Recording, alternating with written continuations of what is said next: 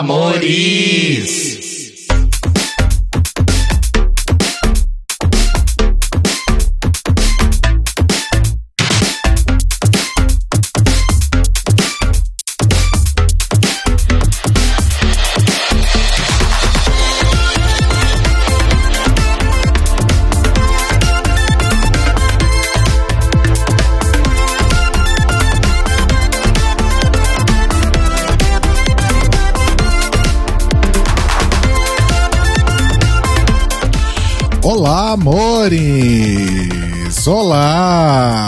Você!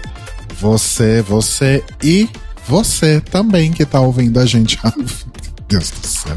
Que tá ouvindo ao vivo no, no YouTube ou na Twitch este podcast que se chama The Library is Open. Você conhece o The Library is Open? Pois bem. Agora você vai conhecer também quem faz o The Library is Open. Eu sou o Rodrigo. Eu sou o Telo. Eu sou Cairo. E eu sou Luísa. Eu tô inovando, gente. Esperei Tô 260 percebendo. episódios pra inovar, mas inovei. Exato. Tenho mais duas chances de inovar até o fim. Sim. Amamos ver. Continue. Só que não, né? É isso, amores. Estamos então aqui com mais um The Libraries Open ao vivo. E hoje é dia 6 de dezembro. O que isso significa? Que o ano está acabando? Sim. Também. Que o Natal está chegando? Sim. Também. Que o The Libraries Open vai acabar daqui a duas semanas? Sim. Mas, mais do que tudo isso, e muito mais importante do que isso, significa que acabamos de passar por mais um Dia Mundial da luta contra o HIV e AIDS. E como estamos aí fazendo há sete anos, né? Temos hoje então um programa especialíssimo sobre o tema. Né? A gente não podia encerrar aí a nossa história sem fazer o nosso tradicional episódio sobre HIV e AIDS, como já fazemos aí desde de 2015, desde o nosso comecinho ali, desde o primeiro ano. E então, né, estamos aqui com convidados especiais para nos ajudar a fazer aí mais um episódio maravilhoso sobre o tema. Cairo Braga, quem está aqui com a gente hoje? Hoje nós temos dois convidados extremamente especiais. Ah, uma delas é internacional, estamos internacionalíssimos hoje. O outro não sei se está internacional nesse momento, mas vamos saber isso daqui a pouco. Temos então pela primeira vez estreando no The Libraries Open finalmente, né? Era, nós estávamos conversando on- antes, era pra- era ter isso acontecido ano passado, mas ela tomou a decisão correta na vida de uma pessoa e abandonou eh, Drag Race, né? Ela tomou essa decisão correta, então ela acabou por não participar no passado. Choices. Choices, ela que também é nossa maravilhosa apoiadora Letícia Ferreira. Olá! Gente, estou muito emocionada de estar aqui. Esse é um dos meus sonhos de podcast. Ai, obrigada. Estou muito feliz. É, Letícia Não sei se é Ferreira. pra me apresentar. Sim, sim, por favor, se apresente. É, meu nome é Letícia Ferreira, eu faço doutorado nos Estados Unidos, na Universidade do Texas.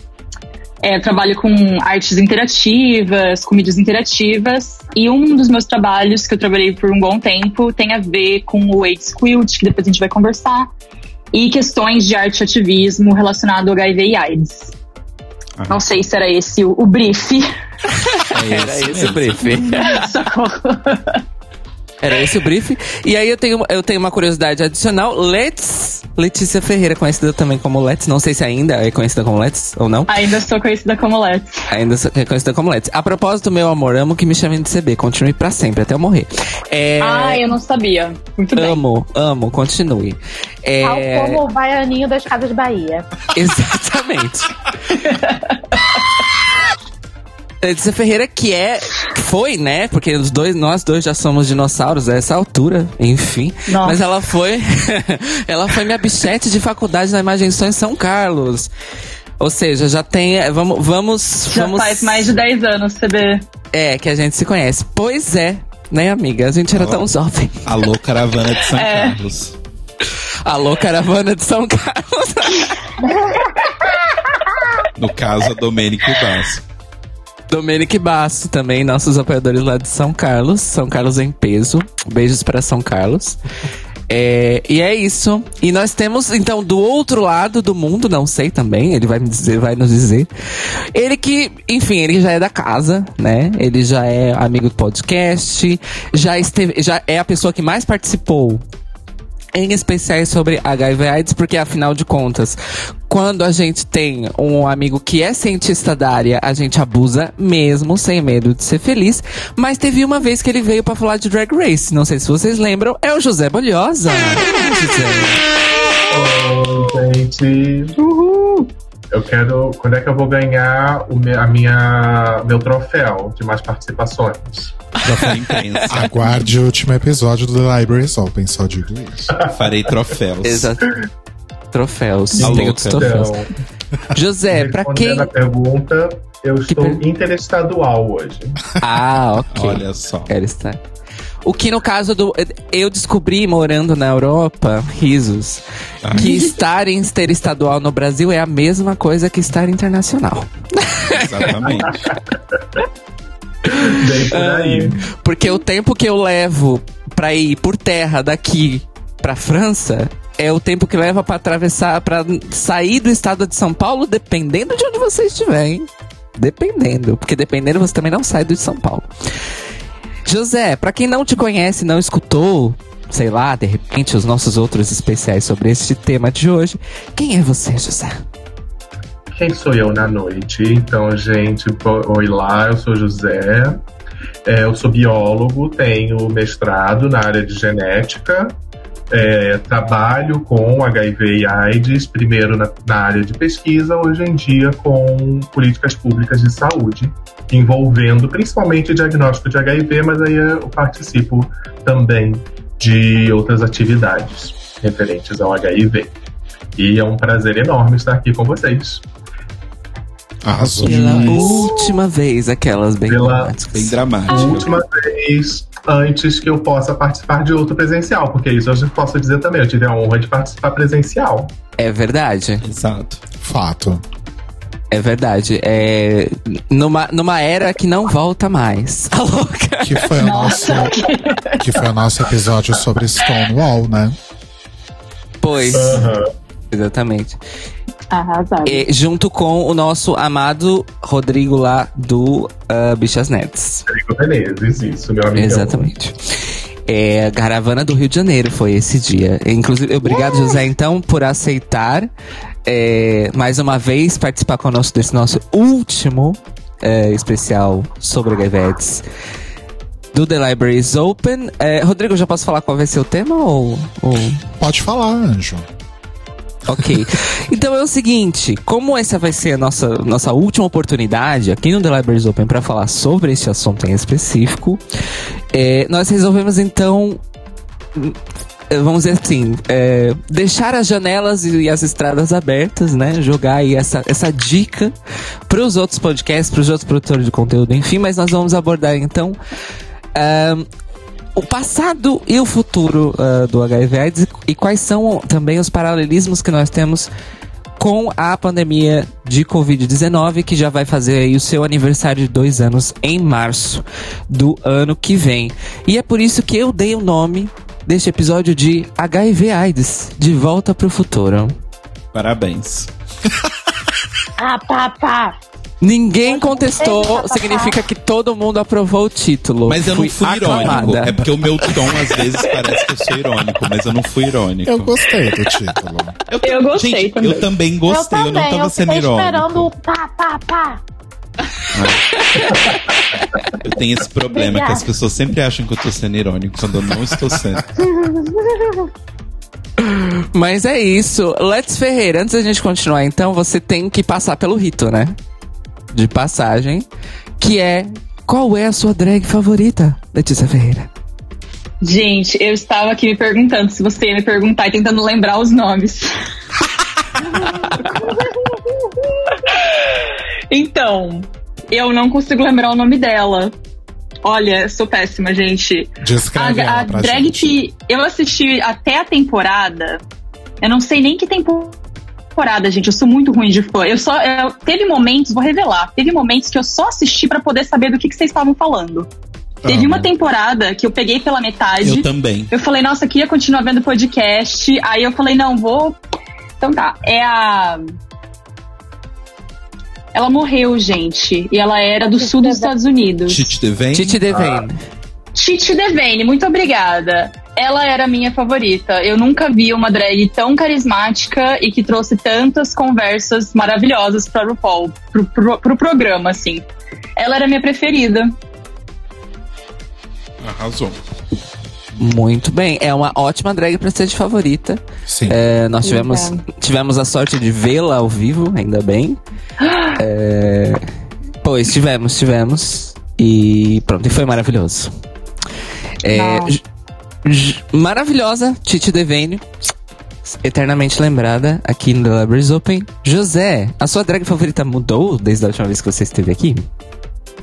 Não, só, só não me lembro qual foi a última que eu, que eu, que eu falei da última vez. Eu também Eu- não me lembro.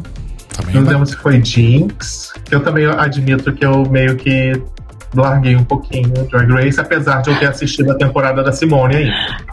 Ah, Mas, abandonada assim, no churrasco. É. Então, acho que Quem continua a Jinx. Então, Jinx Monsoon também, é uma ótima, uma ótima drag favorita, favori- favorita da casa também, né, amores? Sim. Sim. Muito. Porque o Sim. também é favorita da casa. Ou seja, amores, é, aproveitando então, já vocês estão sabendo que a tendência, né, dois do outono inverno ou primavera, verão 2021, 2022 é abandonar a Drag Race. Fica essa dica. É.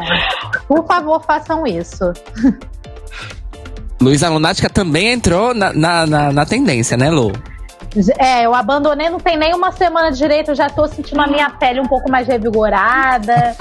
meu cabelo tá crescendo novamente, os cachos estão ficando mais, mais definidinhos. Até o meu gato tá com uma expressão melhor. Olha Até só. o gato. Beijos para o É. Xuxi, eu ia Xuxi. falar. Beijos para o Xuxi, inclusive. É um dos apelidos dele, então tá, tá tudo certo. Então tá valendo. Então arrasaram, amores. Então, antes da gente começar, só os, os recadinhos rápidos de sempre. Então, The Library is Open transmite ao vivo toda segunda, 21 horas, horário de Brasília, meia-noite, horário. Meia-noite? Uma? Meia-noite, horário de Lisboa. Meia-noite, horário de Lisboa. Obrigado, Lisboa.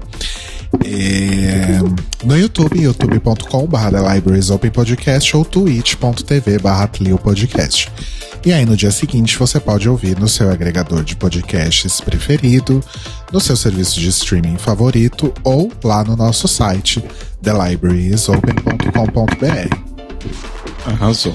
E você ainda dá tempo de você mandar pra gente o seu recadinho de áudio pra gente tocar aqui no nosso último episódio, falando o que que o Tlio significou pra você, por que você gosta da gente, por que que você começou a ouvir a gente, né? Como você conheceu a gente. Então manda lá ou no Twitter ou no Instagram pra gente em arroba Podcast. Ou então manda no nosso e-mail que é contato arroba thelibrariesopen.com.br. E você também A pode. gente. Oh, Ah. oh. Oh, E você também pode seguir a gente, porque a gente continua nas internets fazendo coisas. Então você pode seguir arroba Telo Caeto, arroba Cairo Braga, arroba Luiza ou arroba Leite Cruz. E você também pode seguir os nossos coleguinhas, né? Porque a gente está acabando, mas o pessoal continua. A gente abandonou o Drag Race, mas tem gente que continua ali, né? Então, venho aqui mais uma vez para poder divulgar Dakota Monteiro, que está aí com suas lives semanais falando do Dragula, tá falando também do Coisa das Blogueiras. Temos a Desirê, que vai fazer a cobertura da 14ª temporada de RuPaul's Drag Race no canal dela TNT Drag, assim como o Derek e o Kaique no Que Ódio. E mais o que? Dragbox, né? Que está aí também fazendo, mas não vai cobrir, até onde eu sei, a próxima temporada, mas acabou de encerrar a sua segunda temporada de Dragbox Draw Race. Então, continuem acompanhando a gente. Ah, o meu canal também, Lunática. Por favor, me acompanhem. E acompanhem a gente, que a gente vai continuar fazendo coisinhas por aí. Yeah! Arrasou. E nós ainda fazemos parte da rede dos LGBT Podcasters em www.lgbtpodcasters.com.br e nas redes sociais, utilizando as arrobas e hashtags LGBT Podcasters. Além disso, para descobrir quais são esses podcasts que fazem, fazem parte da rede, Vai lá no Spotify e procura Podcasters LGBTQIA+. Você vai achar uma playlist atualizada todo domingo com os episódios mais recentes de todos os podcasts da rede. Yay! Arrasou. Arrasou, desculpa. E reforçando, né, para vocês mandarem os seus áudios pela DM do Twitter, pela DM do Instagram, pelo e-mail contato arroba thelibrariesopen.com.br pra gente poder tocar no nosso último episódio daqui a duas semanas. E é isso, hoje não tem sorteio, acabou o sorteio, todos os apoiadores já foram contempladíssimos com o prêmio aí de despedida. Então agora a gente pode ir direto pro episódio. A gente não decidiu música de transição no fim das contas, né? É, mas eu, mas eu posso, eu posso tomar uma decisão assim, split second clássica previsível? Claro. Pode ser Being Boring. Eu sei que você Pode. odeia os Pet Shop Boys, mas é, mas é uma das poucas músicas Essa música é positivas sobre HIV que escreveram na música pop, porque tudo é tragédia. Não, e essa música é boa. Eu não, não posso negar, mesmo não gostando muito deles. Não Boa. tem como negar que essa música é tudo. Então, ótimo, gente. Então, vamos fazer a nossa transissandra. I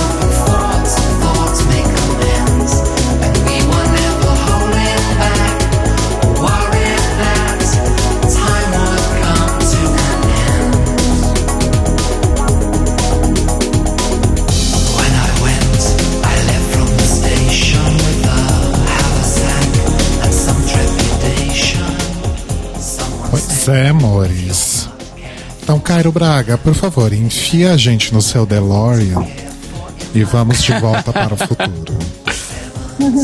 Boa, eu gostei desse segue. Obrigada. então, gente, é, a, minha, a minha proposta pra hoje é, é justamente como vai ser a última chance que a gente vai ter pra falar sobre isso, como eu, eu já disse, é realmente abordar alguns assuntos em relação ao passado em que nós não, não tivemos a chance de abordar é, em episódios anteriores.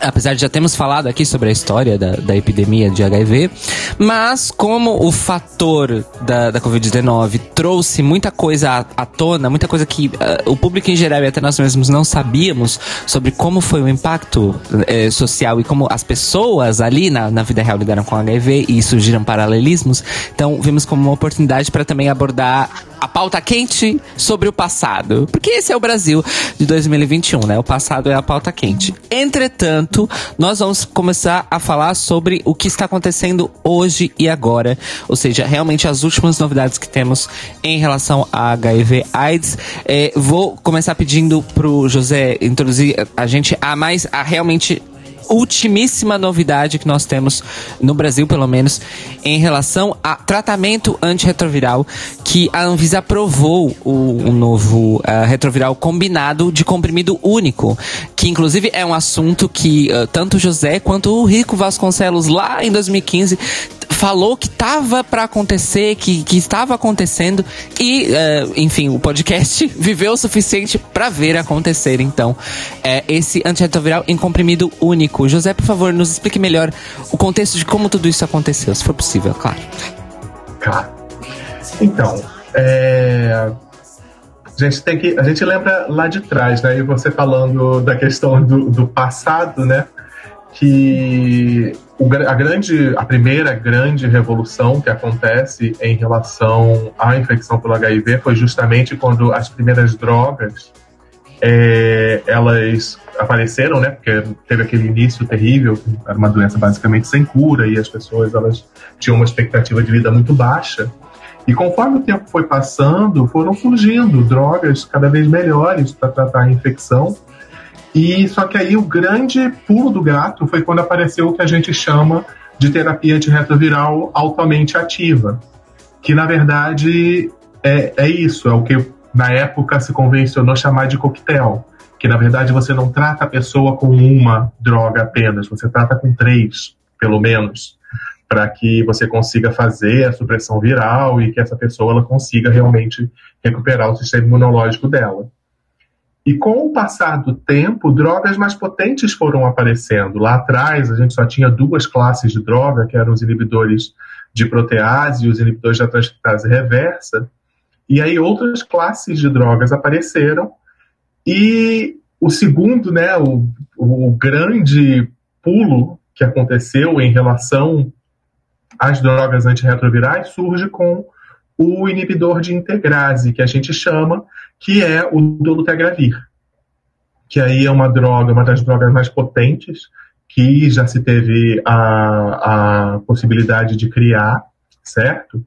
E com esse dolutegravir, você consegue pensar em novos esquemas terapêuticos, como esse, justamente, que é a- o 2 em 1, que são é a combinação de dolutegravir com uma outra do- droga antirretroviral, e aí é isso, ele é uma droga tão potente que ele não precisa mais de três para poder suprimir o vírus. Duas apenas, elas são suficientes.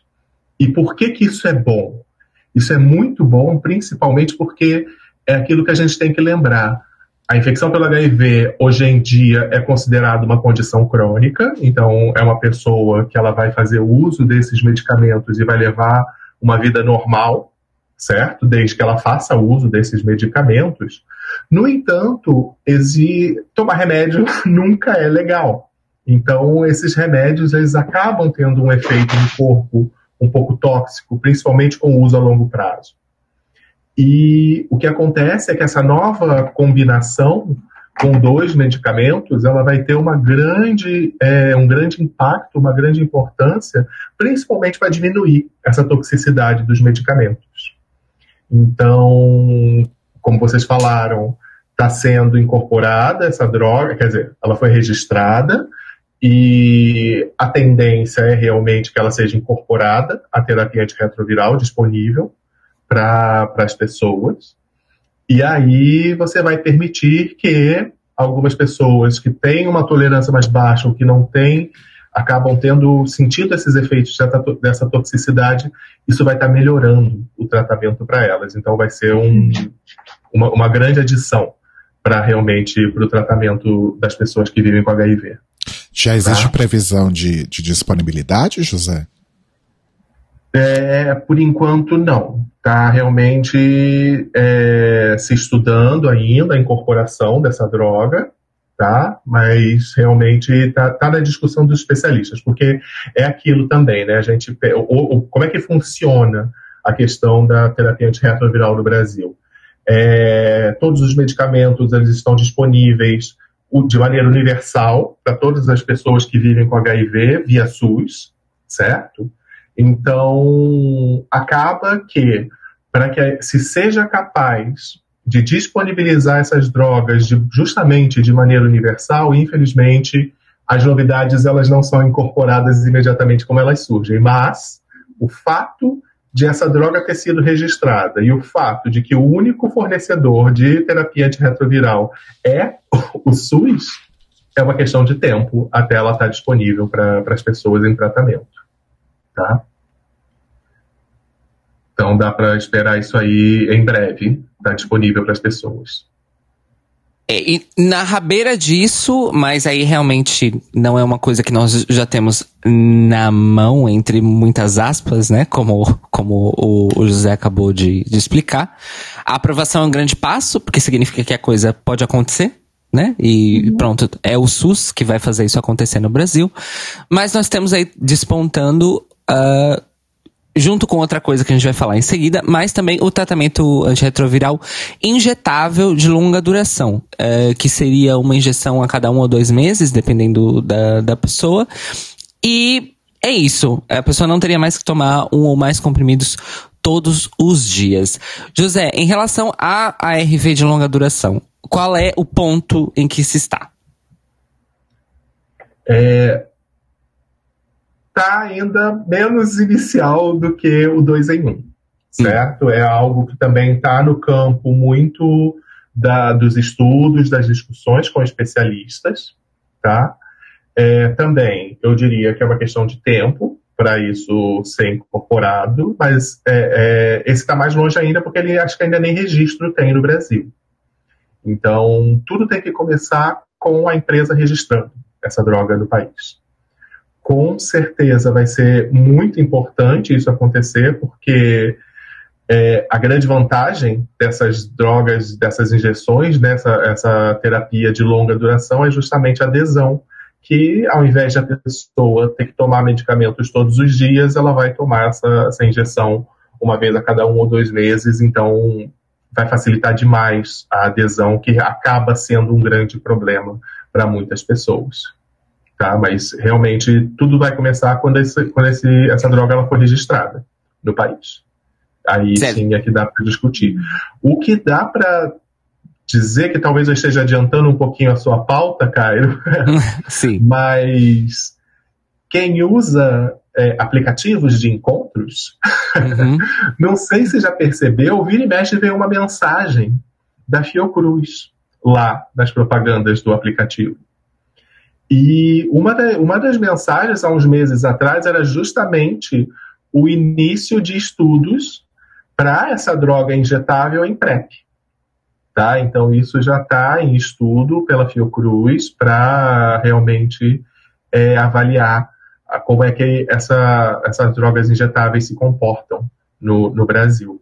Então, sempre fiquem de olho, tá vendo? O aplicativo de, de relacionamento ele serve para você se informar dessas coisas.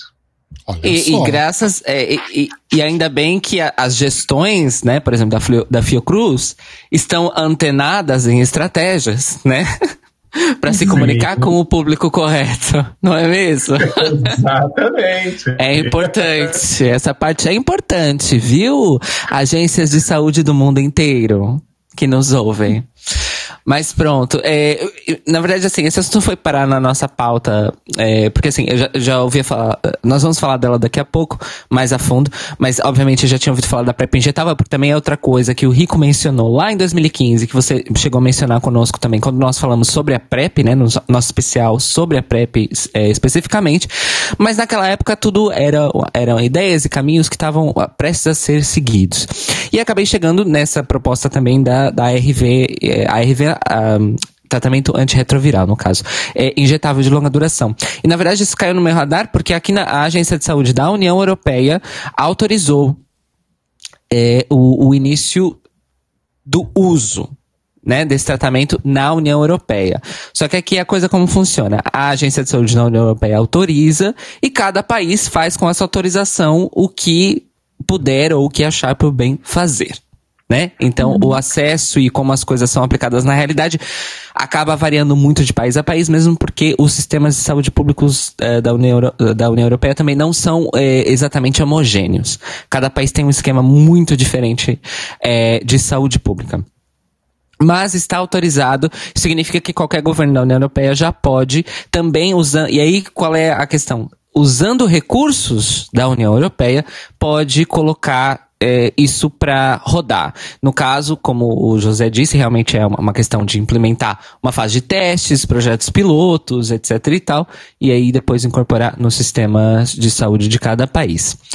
Let's, minha querida, o, o que, que você pode, o que, que você sabe, assim, é, porque pronto, você está num país que não, não tem sistema público de saúde, É, então eu, eu entendo que ah, as coisas aí nos Estados Unidos são muito mais a nível local, né, cada estado, eu, eu sei que o acesso a- ao tratamento é muito estado a estado, apesar de existir uma, uma- supostamente uma política nacional de combate ao HIV nos Estados Unidos, mas sem um sistema público de saúde, ela fica... eh, relegada ao nível administrativo. É, então, cada, É. é, então, cada estado, na verdade, faz, né? O que, enfim, o que quiser.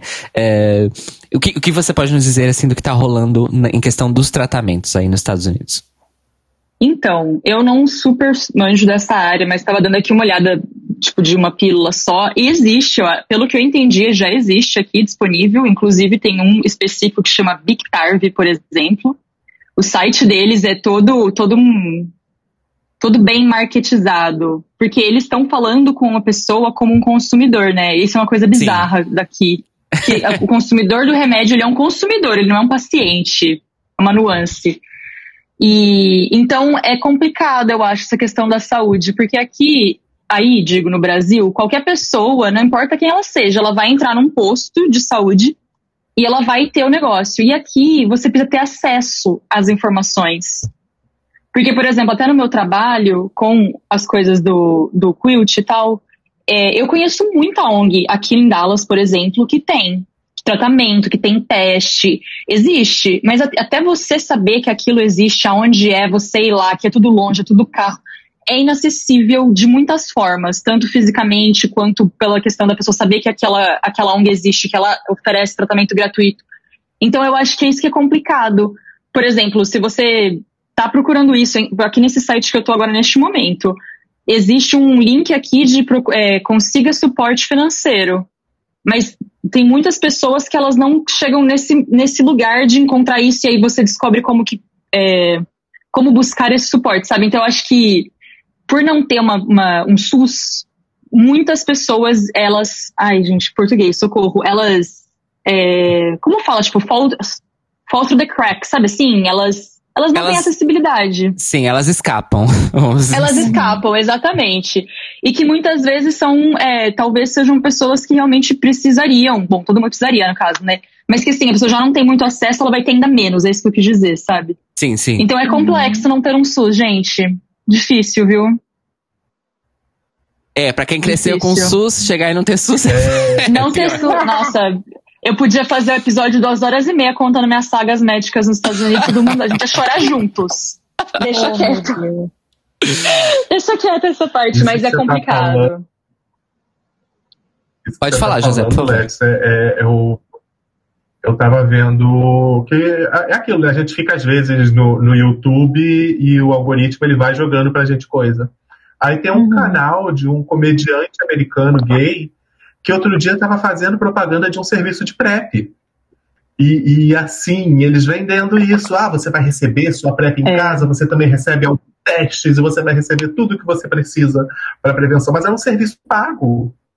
É, é, é, você vê essas coisas sendo tratadas como mercadoria e eles não falaram em preço, né? Mas eu fui procurar depois, não é um serviço barato Uhum. tá? Só para ficar bem claro. Mas é, é realmente um choque cultural muito grande. É bizarro. Perceber isso. Quando, quando saiu o PrEP que ficou mais popular, eu tava morando em Nova York. E na época, gente, explodiu as propagandas em metrô, sabe assim? Em todos os espaços públicos, aonde você olhava era PrEP. Se você não soubesse o que PrEP era, agora você ia saber. Porque to- não tinha como escapar a propaganda da PrEP, praticamente. Uhum. O que, por um lado, bom, né? Legal. Mas, por outro lado, é isso que você tá falando. É muito como um produto, né? E. Ah, e é complexo, gente. Até, sei lá, tipo, eu dou aula aqui. E aí os alunos. Nossa, tem nada a ver, mas vou falar esse momento só pra poder falar mal da saúde americana. Juro que vai ser rápido. Juro que é rápido.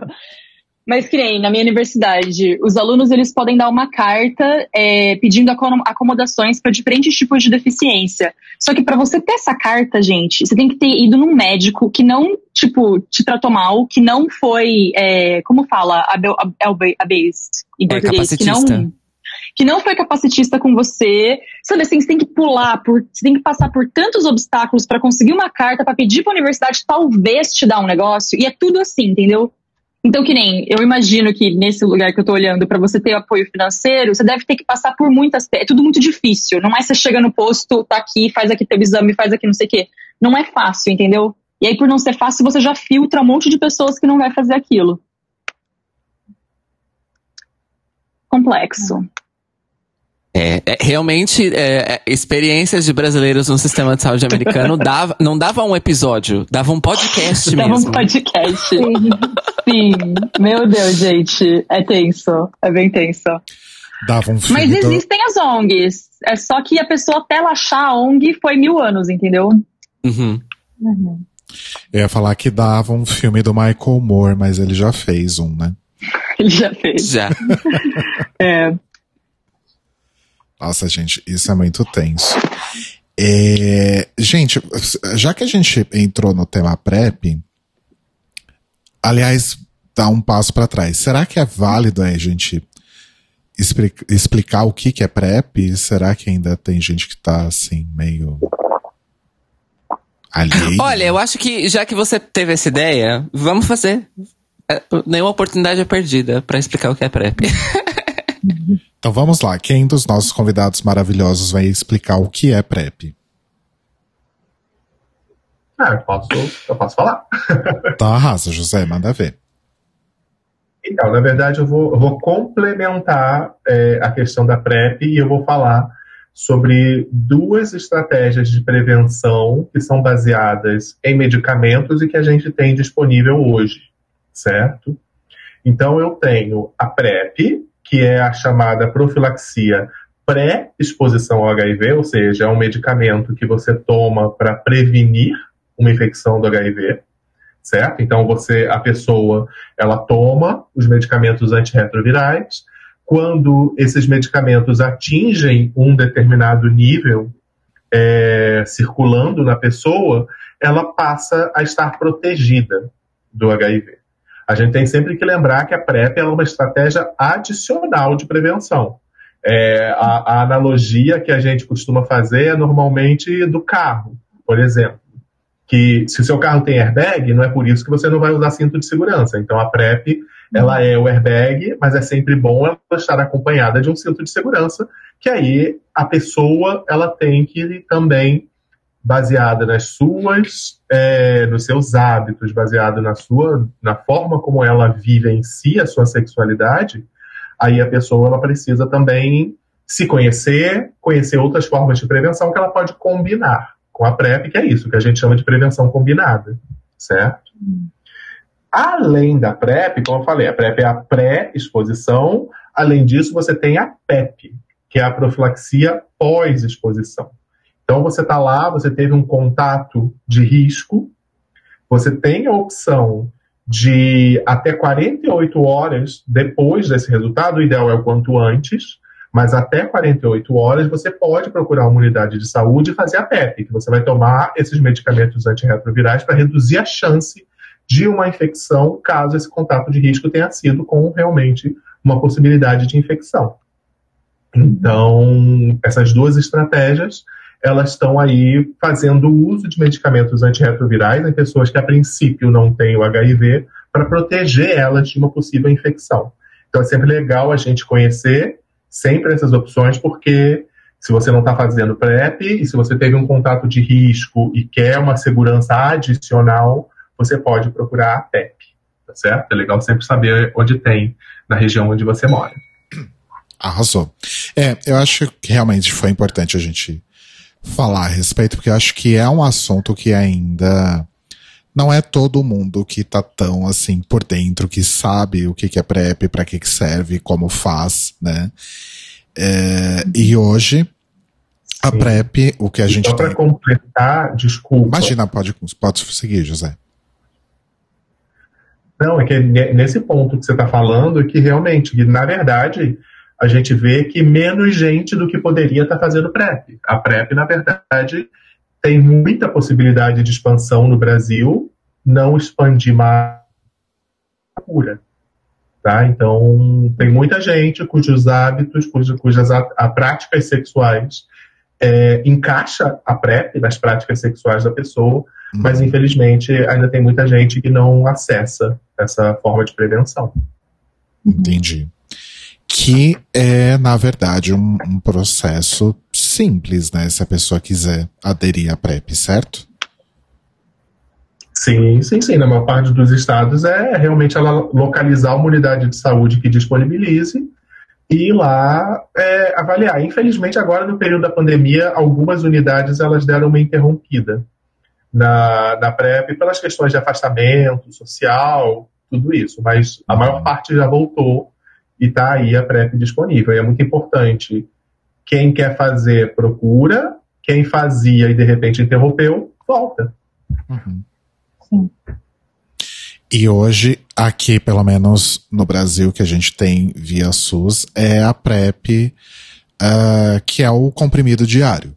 Né? Então, todo dia você toma ali o, o seu comprimidinho da PrEP, mas como você estava falando agora ah, um pouco antes, além dos antirretrovirais ah, injetáveis, a gente tem também agora a, a possibilidade né, da PrEP também dessa forma de administração injetável. É, por que, que é mais vantajoso? Por que, que pode ser mais interessante? E por que, né, que eu queria até, se você puder trazer um pouco disso também, que a gente leu aqui na preparação da pauta, por que, que ela pode ser mais eficaz quando a gente olha para a população de mulheres, por exemplo? É, a- a o grande pulo da, da PrEP injetável é justamente essa questão de adesão. E a gente tem que lembrar, porque muitas vezes né, tem, tem ainda uma. é, como é que eu vou dizer? Um julgamento da própria comunidade sobre quem faz PrEP, né? é, que acabam ficando mal vistos, às vezes, por algumas pessoas na própria comunidade. Mas a gente tem que entender que PrEP é prevenção, é sobre escolhas, é sobre você ter autonomia sobre a sua forma de prevenção. E para muita gente, o medicamento vai ser a forma de ter essa autonomia, porque negociar camisinha nem sempre é fácil dependendo do, de- da posição em que você está. Você pode ser, talvez, um- uma pessoa, uma profissional do sexo, ou mesmo uma pessoa, em princípio, num relacionamento tradicional, e você pode não ter autonomia para negociar a camisinha com seu parceiro. E aí? A PrEP, às vezes, muitas vezes, é uma maneira de você ter essa autonomia, é a prevenção que eu escolho.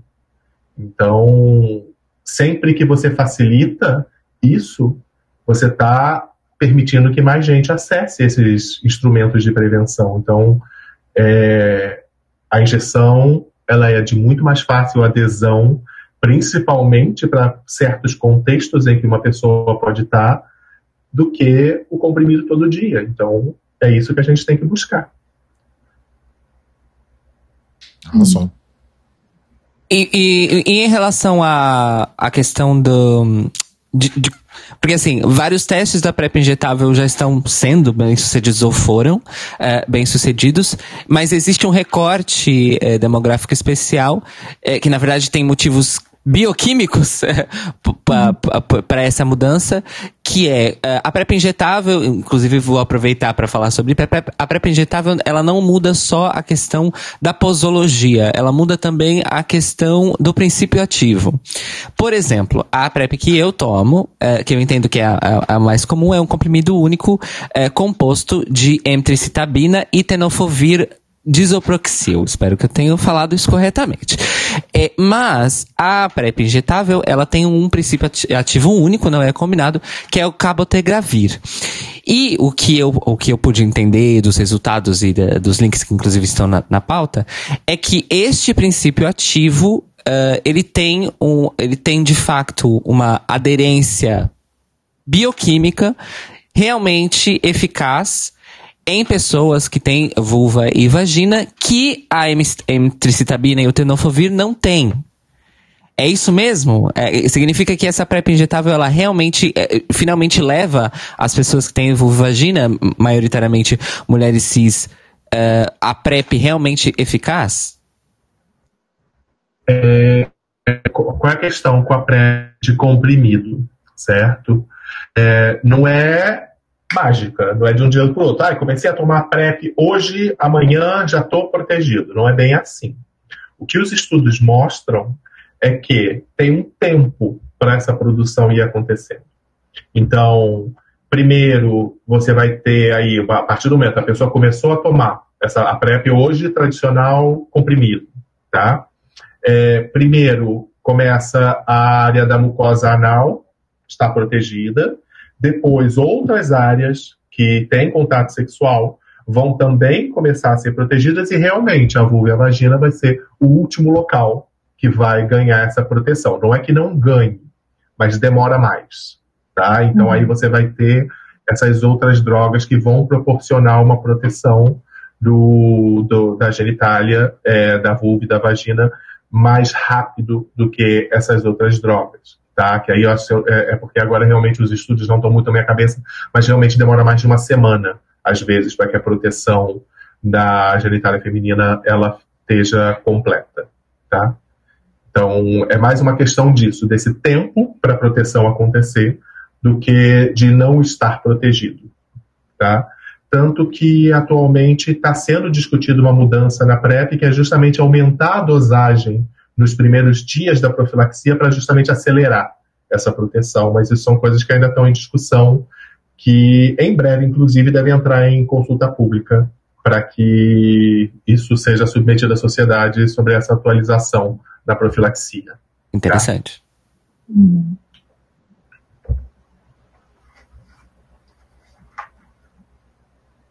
Também no campo da, da vagina, nos monólogos da vagina e da PrEP, eh, existe outra, outra solução que está sendo aí, enfim, testada, que é a PrEP localizada, né? Que é o anel vaginal. Eh, eu, eu já li coisas sobre como é interessante é, aplicação, vamos dizer assim, localizada, né, do princípio ativo, mas que realmente a posologia e a aplicação não é a coisa mais ah, prática eh, do mundo. Eh, e junto com isso também vem a questão dos implantes subcutâneos, que realmente, pelo que eu entendi, é uma coisa muito prototípica. É isso mesmo, né? Sim. é- é- essa, essa questão do, do- de é, substâncias que podem ser aplicadas de maneira tópica, né, ou seja, tipo pomadas ou cremes ou dispositivos que podem promover uma proteção local, s- esses estudos são bastante antigos. Sim. A questão é que nenhum deles até agora se mostrou tão prático assim para usar. E aí, do que eu me lembro, que realmente de, de estudos lá atrás, as reclamações iam desde o desconforto para aplicar até que a textura de muitos desses compostos não era tão boa assim, tá? Que elas acabavam atrapalhando até um pouquinho o, o, o ato sexual. E es- esses estudos eles vêm e vão. A questão é que agora a gente tem novas possibilidades para isso e é, é isso, gente. Quanto mais formas de prevenção para justamente a gente dar essa possibilidade de autonomia das pessoas sobre a sua prevenção, melhor. Tá? Então, eu acho que quanto mais opção a gente tiver, melhor, porque aí vai encaixar em cada pessoa. Tá? Mas aí basicamente é isso. Eles se baseiam ou em um dispositivo ou então em uma pomada, pomada que ela é aplicada no local e aí essa, esse, essa substância é capaz de proteger essa pessoa de uma infecção. Tá? É, eu, eu, assim, pessoalmente, a título de curiosidade, quando li sobre os implantes subcutâneos, eu achei. eu- porque sempre que falam implante, é tudo muito futurista, né? Tudo soa muito futurista quando a gente fala de implantes. É, mas aí eu me lembro, quando eu vi esse implante subcutâneo da, da PrEP, eu me lembrei que nós já temos implantes subcutâneos para pessoas que estão fazendo tratamento antitabagismo, por exemplo. Né? Existem implantes pra- cutâneos. Pode dizer. Não, eu ia falar que existe também um que é pra, como fala? De birth control, né? É, anti, anticoncepcional, né? Obrigada. Anticoncepcional. Tem vários amigos que usam. Então, isso é muito difícil, porque, eh, assim, eu, eu- o que eu vejo como, um, vamos dizer assim, um obstáculo, é, talvez, do, do- não sei, do ponto de vista da saúde, eu acho eu, da- das aplicações localizadas, né, da PrEP, dos princípios ativos, é porque a, a PrEP injetável e a, e a PrEP que é o comprimido, na verdade, ela proporciona uma, uma, uma proteção, eh, vamos dizer assim, universal no seu corpo, né? Ela age nas muco em todas as mucosas relevantes. E essa, e essa PrEP tópica, atópica, né? É, ela, ela protegeria uma mucosa, mas não outra. É, e, e o princípio do, do implante subcutâneo é o mesmo, né? É proporcionar a, a proteção integral do corpo, vamos dizer assim, né? De todas as mucosas. É, mas pelo que eu vi é uma coisa muito prototípica, assim, e, e a- enfim, teremos que esperar pra ver. Só Nossa, queria eu fazer acho- uma... Coisa eu acho- Ah, você tá falando do, do- dos implantes, ele seria uma coisa meio futurista. Eu acho tão fantástico uma injeção que você toma e o medicamento ele ficar lá disponível por dois meses. Eu acho isso uma coisa tão ficção científica. Nossa, mas o, Verdade, o- gente, quando eu soube dessas coisas, eu assim, gente, que te- a tecnologia é maravilhosa, né? Não? Nossa, mas esse negócio dos implantes eu acho futurista, eu acho meio Neo, assim, meio. Aproveitando que Matrix tá voltando aí, né? É uma coisa meio Neo, assim, acho incrível. é, a- Ah, gente, é- a- a- coisas. não é? É, tipo, robozinho, robozinhos que vão lá e vão, vão colocar o químico ali pra agir na sua pele. Ai, É, é o chip que vem na vacina, né? Segundo alguns. É o 5G. Ó, o pessoal, o pessoal tava achando que o 5G era na vacina do corona, não, é na PrEP injetável que vem o 5G, amores. Socorro. Se você apertar duas vezes no local da aplicação, ativa o, o Bluetooth. Exatamente, é. E se você apertar eu cima, acho- pra cima, B e A, você destrava a roupa. Dublante. Eu acho que se o chip vier e ele vibrar quando chegar perto de outra pessoa que tem o chip, eu já vou ver mais vantagem ainda. Olha, gostamos. Toda uma detecção. É, Isso. e, e assim, então, só gostaria de reforçar mais uma vez para os nossos ouvintes: fiquem atentos às notícias da PrEP injetável. Tanto para. Porque, enfim, tem projetos pilotos acontecendo, tem eh, projetos de teste, como o, o José nas- já nos disse, procurando voluntários. Então, se vocês fazem parte das populações eh, visadas né, nesses projetos pilotos, nesse teste, assim como aconteceu com a PrEP de comprimido, que nós tivemos o prazer de cobrir aí ao longo desses nossos anos de podcast, cobrir todo o processo da PrEP no Brasil. Então, fiquem atentos, fiquem atentas aos, ah, enfim, as chamadas a voluntários para PrEP injetável, porque vai ser uma grande mudança de paradigma. É, vemos aí então, né, uma mudança de paradigma também para as pessoas que têm vulvovagina, mas principalmente para as pessoas trabalhadoras do sexo, que eu imagino que seja uma facilitação na vida delas assim incrível, não ter que tomar um comprimido todo dia. Não, e, e procurem mesmo, gente, porque infelizmente a PrEP, como eu falei antes, a PrEP ela não está atingindo todo mundo que ela poderia atingir. Uhum. E principalmente, infelizmente, para tudo, tem recortes populacionais que naturalmente, né, que naturalmente não, mas que infelizmente pelas condições da nossa sociedade, eles já têm dificuldade de acesso e a PrEP, que seria fundamental para essas pessoas, elas não chegam. A gente vê ainda, sei lá, três, quatro anos depois da PrEP ser instituída no Brasil, a maior parte das pessoas que procuram ainda é branca, ainda são pessoas com nível superior, infelizmente, população preta, população trans não acessa a PrEP tanto quanto poderia. Então, de verdade, procurem, se informem, informem às vezes algum amigo, que a gente Sim. a gente tem que normalizar também conversar sobre prevenção sem julgamento. Uhum. Mas eu acho que prevenção tem que ser um assunto que a gente deveria conversar cotidianamente, sabe? Então, se puderem, indiquem. E, sabe, vamos nos informar, vamos fazer do jeitinho que deveria ser também, de a gente se apoiando como comunidade. É, e mesmo porque essas coisas, elas, social, no, no boca a boca, no dia a dia, elas têm o efeito cascata, gente. Então a gente fala sobre prevenção, a gente indica prevenção pros amigos. Aí falar sobre ter HIV também deixa de ser um tabu. Porque na verdade tá to... no final das contas, quando o assunto fica aberto, tá todo mundo fazendo a sua parte e todo mundo se cuidando. É, então, temos coisa, que falar sobre isso. E, e até para você ver como essa questão da comunidade é importante, é, que vocês devem saber também que no SUS a gente consegue também pegar autoteste para HIV.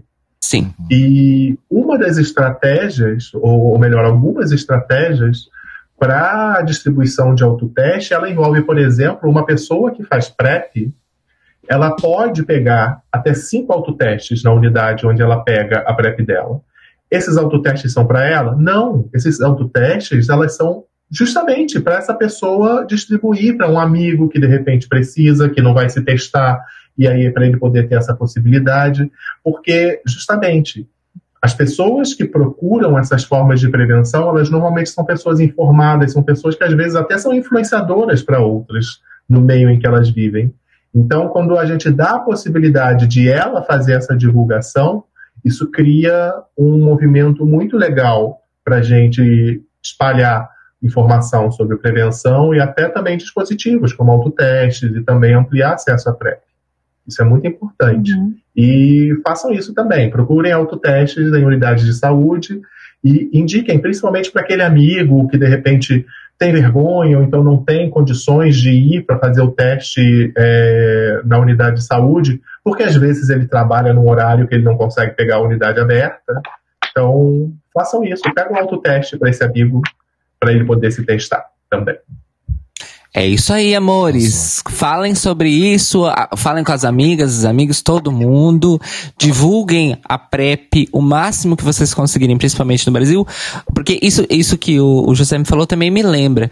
Quando a PrEP estava em, em teste, projeto piloto, essas populações que não estão tendo acesso eram populações alvo.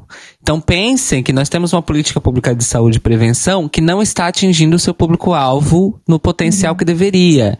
É, e, e isso é isso vamos admitir, é uma falha. Então vamos superar essa falha enquanto comunidade.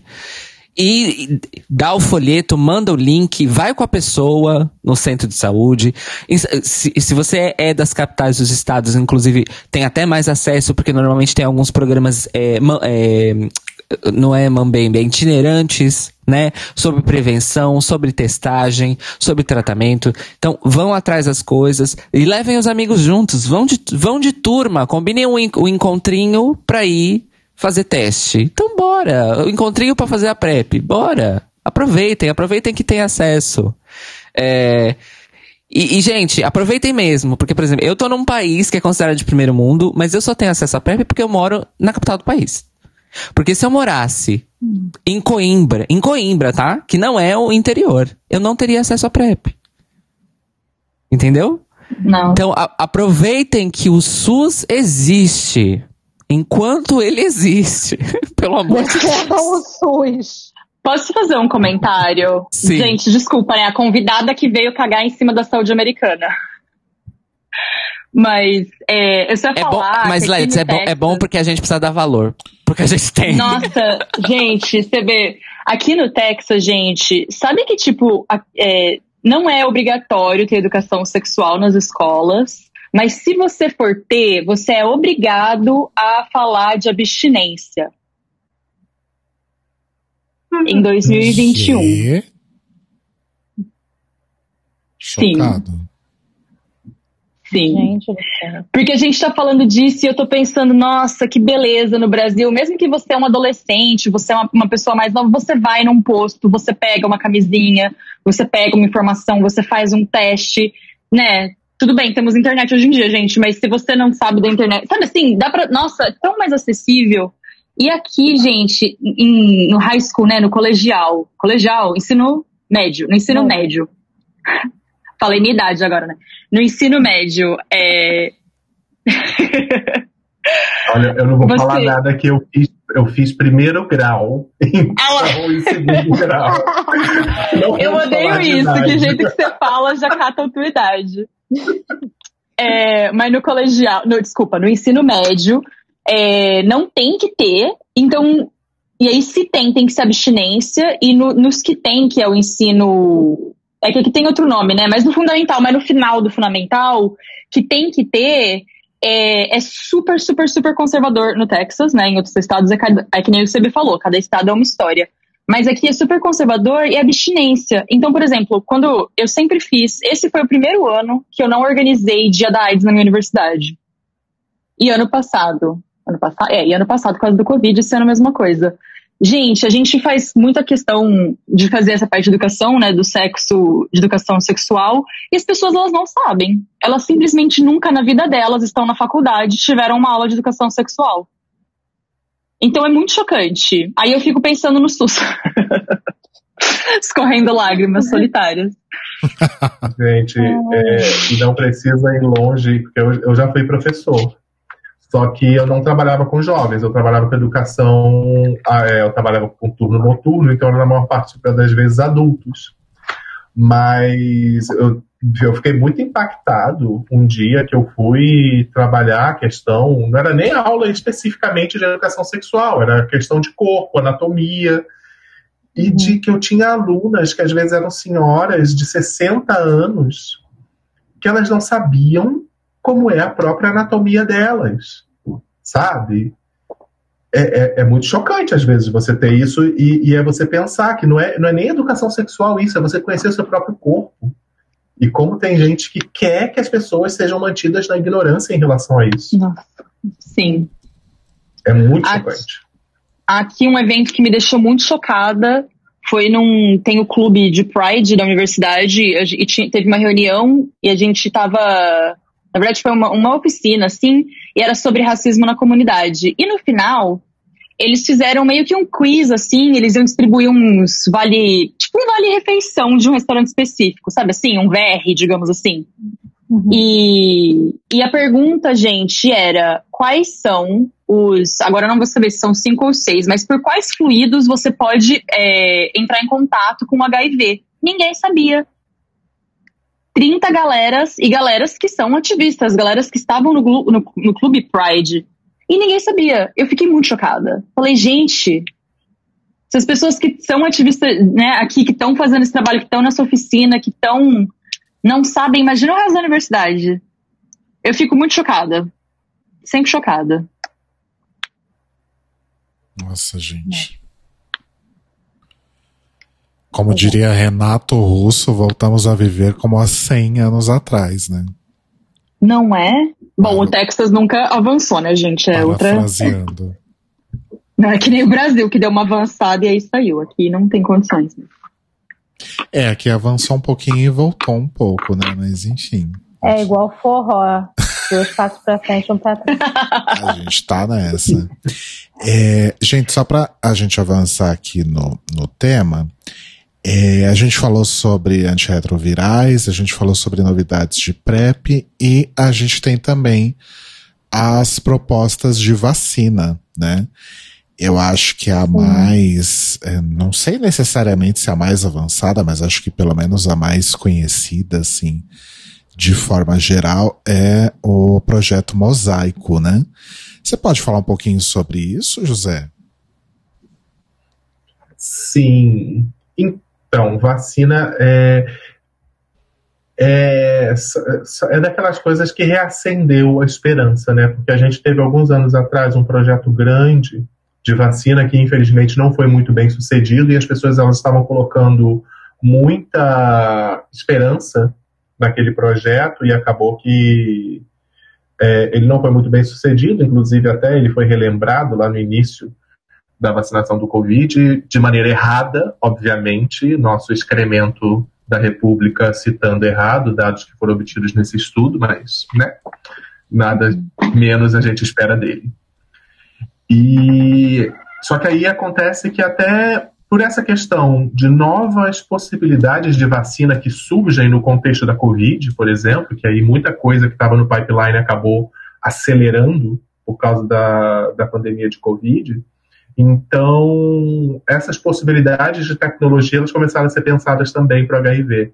Então a gente vai ter aí novas, novos conceitos de vacina, novas possibilidades que talvez venham a ser mais é, eficientes, porque é, a gente precisa, talvez uma vacina para HIV ela não possa funcionar usando o mesmo conceito de vacinas tradicionais pelo fato de ser um vírus que está tão intimamente ligado ao próprio sistema imunológico.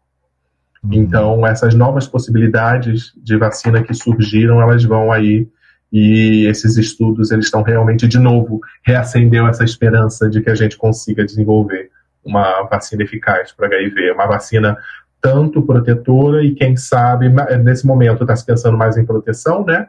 Mas quem sabe a gente não consiga aí uma vacina que auxilie em processos de cura para o HIV.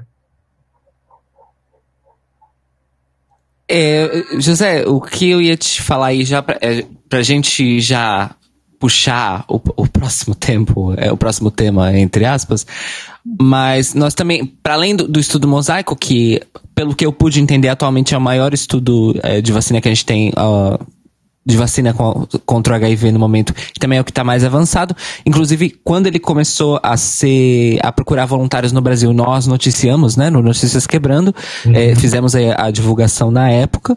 Eh, não sei se estão procurando ainda voluntários, mas enfim, nós vamos deixar o link do estudo na descrição desse episódio para vocês se informarem eh, também sobre esse assunto, porque é muito importante que haja participação de, de pessoas da nossa comunidade nesse, num estudo como esse.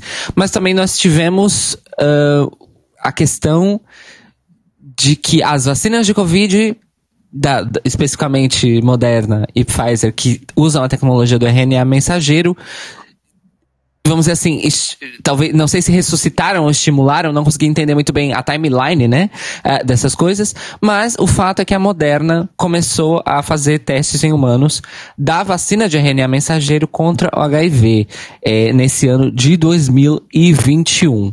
Então, qual é a nossa perspectiva em relação a essa tecnologia? É, apesar de a Covid, é, é, ela ter, a gente ter visto aí, né, três anos até aparecerem as primeiras vacinas, três nada, né? Com dois anos a gente já tinha lá as primeiras vacinas de Covid. O ciclo de testes de uma vacina não é tão curto assim. Sim. É, o que acontece? A gente tem compromissos internacionais de realmente é, eliminar a, a pandemia de HIV como problema de saúde pública até 2030, certo? E tem outros também, tem algumas iniciativas que era justamente disso, de que nos próximos cinco anos é, as bases, pelo menos as bases para a cura do HIV, que elas já estejam desenvolvidas. Uhum. Então, assim, no exercício de pura achômetro, né? Futurologia barra achômetro, eu acho que dá para a gente ter uma esperança de nos próximos 10 anos a gente já ter realmente uma notícia muito boa em relação à possibilidade tanto de cura como a uma vacina protetora para o HIV. É, realmente, a curto prazo, eu não diria que dá para a gente pensar, mas pelo menos a tecnologia para isso talvez já exista, é só a gente realmente encontrar qual vai ser a melhor maneira de aplicar isso. Tá? Não sei se foi exatamente, eu não sei se eu entendi exatamente o que você perguntou, Cairo. Não, mas, Desculpa. mas, mas, mas foi bom, porque, pronto, a gente ia falar sobre as, as perspectivas da cura, e eu acho interessante que elas estejam tão intimamente ligadas com justamente essa, a tecnologia do RNA mensageiro. É, mas, assim, agora uma pergunta, porque eu realmente não consegui achar informações atualizadas. Mas você tem informações em que, em que ponto estão esses testes da Moderna, da, da, da vacina de, de RNA mensageiro? Não, ainda não. Realmente ele está ele tá naquele, naquela fase que é um estudo, né, que ele tem que ser duplo cego, e Aham, normalmente é como esses estudos de vacina funcionam, certo? certo. Você tem um grupo grande de pessoas que é vacinada, algumas recebem placebo, outras recebem a vacina, o, o princípio vacinal, e essas pessoas elas vão seguir suas vidas, elas obviamente vão receber orientação para prevenção, tudo isso. Nós temos que esperar o período realmente de avaliação do, do princípio para poder ver se essa vacina foi capaz de proteger essas pessoas ou não. Então tá nessa fase não- e que é justamente que costuma durar por volta de 4 a 5 anos, tá? Mas por enquanto eu, eu, eu imagino que vai ser isso que a gente ter. Vai ter ano que vem. É, já devem aparecer alguns dados sobre isso dos congressos. Eu imagino que, inclusive, as pessoas estejam guardando esses dados para os grandes congressos que vão acontecer ano que vem. Mas, por enquanto, realmente a gente não tem muita informação, não. É, e, e assim, me corrija se eu estiver errado, mas é, eu, eu lembro. Isso no começo do ano. A Pfizer também tinha uma, uma intenção de começar a desenvolver uma vacina de RNA mensageiro contra HIV, não tinha? Ou eu, ou eu tô confundindo as coisas mesmo? Eu não lembro. Então talvez eu, lembro. eu- talvez eu esteja confundindo as coisas. Não acho, não acho impossível. Tá? Porque, ao contrário do que as pessoas pensam, curar o HIV vai ser muito lucrativo. Pois. Sabe? Que, é, as pessoas elas têm essa impressão, às vezes, de que ah, o HIV não tem cura porque a indústria farmacêutica ganha muito dinheiro. Sim, ela ganha muito dinheiro. Se tiver uma cura, ela vai ganhar mais dinheiro ainda. Então, não, não, não se preocupem com isso. Tá certo? Porque, é, é, de qualquer maneira, vai ser lucrativo para eles. Então, infelizmente, a gente fica nessa política dessas empresas. É, e aproveitando então para amarrar o, o assunto das perspectivas de cura, é, você acha que, assim como acabou ocorrendo em, em relação às vacinas da Covid, que talvez o, o caminho de pesquisa mesmo, o caminho científico, para encontrar a vacina e ou a cura para o HIV também envolve um, um esforço um esforço coletivo de cientistas e não só necessariamente um grupo de pesquisa de uma empresa ou de uma universidade. Sem dúvida alguma. Na verdade, é, é- é na, na maior parte das vezes assim que acontece. Para tristeza dos liberaloides ou das pessoas que acham que a indústria move o mundo, eu vou dar uma péssima notícia para eles que, na verdade, é, a indústria ela precisa demais da universidade. Sem a universidade, sem investimentos públicos em pesquisa, a indústria não existe. Sabe? É, eles precisam, todo, tudo isso, o que a indústria consegue fazer é colocar em larga escala o que uma universidade fez em pequena escala. Uhum. É assim que funcionam essas coisas. Então, sim, é, é o esforço. E quanto mais você consegue unir pessoas nesse esforço, mais fácil você consegue chegar nessas soluções, sabe? Mas né, é, as pessoas elas têm que entender isso. Sem pesquisa, sem universidade, não existe desenvolvimento tecnológico, sabe? Tudo isso, se, desde a universidade fazendo pesquisa base, básica de cristalizar uma proteína do vírus para poder fazer estrutura molecular, é aí isso é feito pela universidade, isso é publicado de maneira aberta, a indústria vai lá, pega e monta sua, seus pipelines de medicamento, tudo isso. É uma relação que não tem como não existir. Então, sinto muito, capital privado não move o mundo, não. O que move o mundo é capital público e o trabalho de cientistas que vivem desse capital público também. Arrasou. Muito bom.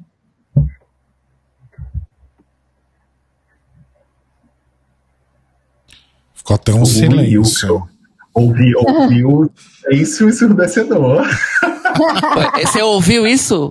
Tá, foi o tabu quebrando. Ah, eu tô sem o barulho do tabu pra variar. Amém. Olha, mas eu, eu ah, enfim, esse, esse lembrete é, a gente tem sempre que fazer, porque o jeito que a mídia noticia as coisas, é, enfim, é como se. Ah, e as farmacêuticas. Obrigado, farmacêuticas. É sempre assim. Hum, Exatamente. Tanto que as vacinas levam os nomes, enfim, né, das, das farmacêuticas e não das, das universidades. Mas pronto. Falando em Covid-19, passamos para a segunda etapa desse nosso episódio. Quem quer puxar? Eu tô falando demais. eu posso eu posso estar puxando. gente, essa segunda parte aqui, na verdade, agora a gente vai entrar um pouco ah, em questões mais sociais relacionadas a HIV e AIDS, que tem paralelos aí bem recentes, né, com a situação que a gente vive aí da Covid-19. Então a gente vai ter uma série de questões relacionadas a isso, algumas que o, o José até já pincelou no começo, como por exemplo questão de acesso, né? É, principalmente quando a gente fala aí de, de grupos vulneráveis e minorizados. A gente fala sobre estigma, né? A gente fala de posicionamentos como o da figura que ocupa, né, a nossa cadeira ali na presidência, mas nem por isso merece ser chamado de presidente, né? Ah, e a gente tem, de fato, ah, quando a gente olha principalmente para a população mais vulnerável, a gente sabe quem são as pessoas que estão morrendo, né? São as pessoas pobres, são as pessoas pretas, são as pessoas LGBT e por aí vai. E isso é um paralelo muito claro, né, quando a gente olha para HIV AIDS e compara com a Covid-19. E eu acho que talvez a Let's possa falar um pouquinho sobre isso. Lê, vou deixar você falar um pouquinho então sobre essa questão da, da reação social às doenças, né? E sobre os grupos vulneráveis. Uhum. Eu acho que teve aí uma, uma grande semelhança, acho que mais no começo também do Covid, mas uma grande semelhança, tanto que na, ah, no HIV aqui nos Estados Unidos era chamado no começo de câncer gay, bem no começo mesmo, assim. Uhum. E por muito tempo aqui, é, eu realmente não sei tanto da história no Brasil, sei mais daqui mesmo. Então, se alguém quiser aí também comentar relacionando com o Brasil, por favor. Mas aqui era considerado câncer gay, era o governo do Reagan, né, do Ronald Reagan. O cara, assim, ninguém, eles achavam, muita gente do governo dele achava que era um castigo de Deus, gente. Tipo, neste level. Uhum. Então, acho que houve tanto um, um como fala, um delay, assim, de, de dar, dar importância, a seriedade da pandemia, porque ninguém ligava para quem eram as pessoas afetadas, né? E eu acho que a gente viu uma coisa bem parecida no Covid, bem no começo, assim, quando quem estava morrendo mais mesmo eram pessoas com comorbidades e pessoas velhas, que então, muito, nossa, eu vi muito discurso de tipo, ah, já eram pessoas que já iam morrer mesmo que é uma coisa absurda e eu acho, na minha opinião, um beiro eugenista, assim. Sim. É, eu- até onde eu saiba, e o que a gente também já discutiu no episódio sobre a história do HIV no Brasil, ah, isso aconteceu no Brasil também, Let's, a questão do, Ai. do câncer gay e tudo mais. E pelo que eu pude pesquisar também aqui da história do, do HIV e da SIDA aqui em Portugal, aconteceu a mesma coisa. Então, na verdade, os Estados Unidos exportou os preconceitos, né? Ah, como eles sempre fazem. É, exportou os preconceitos em relação ao, ao HIV AIDS. Exportou também muitas ideias, infelizmente, de cunho religioso, vamos dizer assim, que as pessoas É. tinham em relação, em relação ao HIV. O que, o que você falou da, da Covid, eu também associo. ah, eu não sei. Eu acho que no Brasil isso não foi tão forte. Uh, Mas aqui, aqui na Europa, e eu sei que aí nos Estados Unidos, infelizmente, também, existia o componente racista do fato da, da Covid-19 ter vindo da China. E aquela história Sim. do Nossa, vírus sim. chinês. Eu não Total. esqueço disso. Que o, o, o Trump, eh, até o final da sua presidência, chamou a Covid-19 de vírus chinês. É, literalmente, Sim. o último, o último discurso que ele fez sobre isso, ele ainda chamou de Chinese virus. É, enfim, contra a Eu- corrente eu- do mundo inteiro, né? No caso. Nossa. Pessoalmente, assim, mas é bem minha, minha opinião. Eu vejo muito isso como uma estratégia política de encontrar qualquer pessoa, né, que seja o culpado para você não ter que ter responsabilidade. Sim. O Reagan ou o Trump isso, é a né? mesma coisa. Ai, foi Deus. Amor, e você é o presidente da república. Sabe assim? tipo, e daí Mas que foi Deus? E aí tem aquela Isso. coisa, né? É, da, a forma como a AIDS, é, falando especificamente da AIDS, né? Que, a forma como ela se propagou no início dos anos 80, né? Então a maioria da. a- um grande número de mortes, aliás, ali de, de pessoas LGBT, particularmente homens gays mesmo, né? Tornou a gente aí um, um grande alvo fácil, né? Pra apontar o dedo e botar a culpa. Isso, Outra, outro. É, ai, desculpa. Não, eu- isso aí ia falar que, por incrível que pareça, hoje ainda esse estigma ele ainda é muito perpetuado, né? Sim. Outro grupo demográfico que aqui nos Estados Unidos também foi bem massacrado é, e que era um grupo que estava tendo bastante caso, né, no- bem no começo também, é, são pessoas usuárias de drogas intravenosas. Hum, sim. que novamente foi a mesma vibe. Até onde eu sei, posso estar enganada, até onde eu sei não teve essa castigo de Deus, esse discurso do castigo de Deus, mas novamente eram pessoas que o governo não tinha intenção nenhuma de, de fazer nada, assim, não, não são pessoas que o governo en- enxergava como cidadãos, é, ai, como fala isso? Que valem, né, que, que importam, acho. E eu acho que tem muita relação com, pelo menos, o começo do Covid e com o agora do Covid, eu acho também, né? Pelo menos aqui. Que todo mundo trabalha de casa e as pessoas que não trabalham de casa são as pessoas que têm empregos é, muitas vezes super. Ô, gente, a palavra. Desvalorizados, Precários. talvez? Desvalorizados, precários, que pagam super mal e que as condições de trabalho são horríveis. E, e enquanto isso, muita gente trampando de casa belíssimo, que ótimo para as pessoas, né? Mas assim, todo mundo deveria ter essa, essa opção. Então, aqui no Texas especificamente, é, o governador tirou o mandado de máscara, gente, já faz uns bons seis meses. Não é obrigado a usar máscara aqui. E aí você vai no mercado, então, tipo, boa sorte pra pessoa que trabalha no mercado, boa- sabe assim? Então eu acho que aqui continuou, pelo menos aqui no Texas, continuou bastante essa vibe, ah, quem tá sendo colocado em risco não é tão importante, então tudo bem. Uhum. É uma, é uma ideia do que, tipo, ah, a pessoa já tá ali mesmo, ela já sabe quais são os riscos, então deixa ela correr. Deixa ela correr os É. riscos. E aqui tem muito essa ilusão da escolha, né? Eles acham, eles têm. Nossa, é todo um discurso social, né? Mas eles têm muito essa ilusão de você estar escolhendo, sendo que muitas vezes você não está escolhendo, né? Então, sei lá, A acho complexo. É. Sabe uma coisa, gente, que eu tava pesqui- dando uma pesquisada aqui, me preparando para este podcast, e eu achei super interessante, queria trazer nesse momento. Uhum. É, eu descobri, gente, fiquei muito chocada, que o HIV, ter HIV, viver com HIV, foi considerada uma condição na qual você não tem problemas para entrar nos Estados Unidos em 2010. Meu Deus.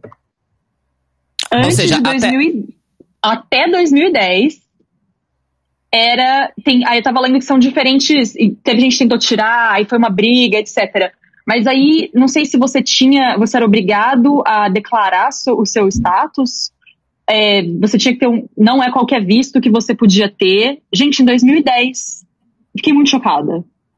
Olha, Tem É, eu acho- países que ainda hoje eles proíbem imigração para pessoas que têm HIV. Meu Deus. passada 2021, amores. É, então, Let's, eu acho que não necessariamente. É porque assim, no- já nos anos 2000, eu acho que era muito fácil localizar as pessoas que, que tinham HIV, porque normalmente elas tinham que viajar com os seus belíssimos Sim. antirretrovirais. E é o Exato. tipo de coisa que tem que ser declarado na alfândega. É isso mesmo. Mas eu fiquei pensando muito nisso, gente, porque a gente tá toda essa discussão, né? Bom, aqui tá, não sei como é aí, na verdade. Aqui eles têm toda essa discussão do que eles chamam de passaporte da vacina.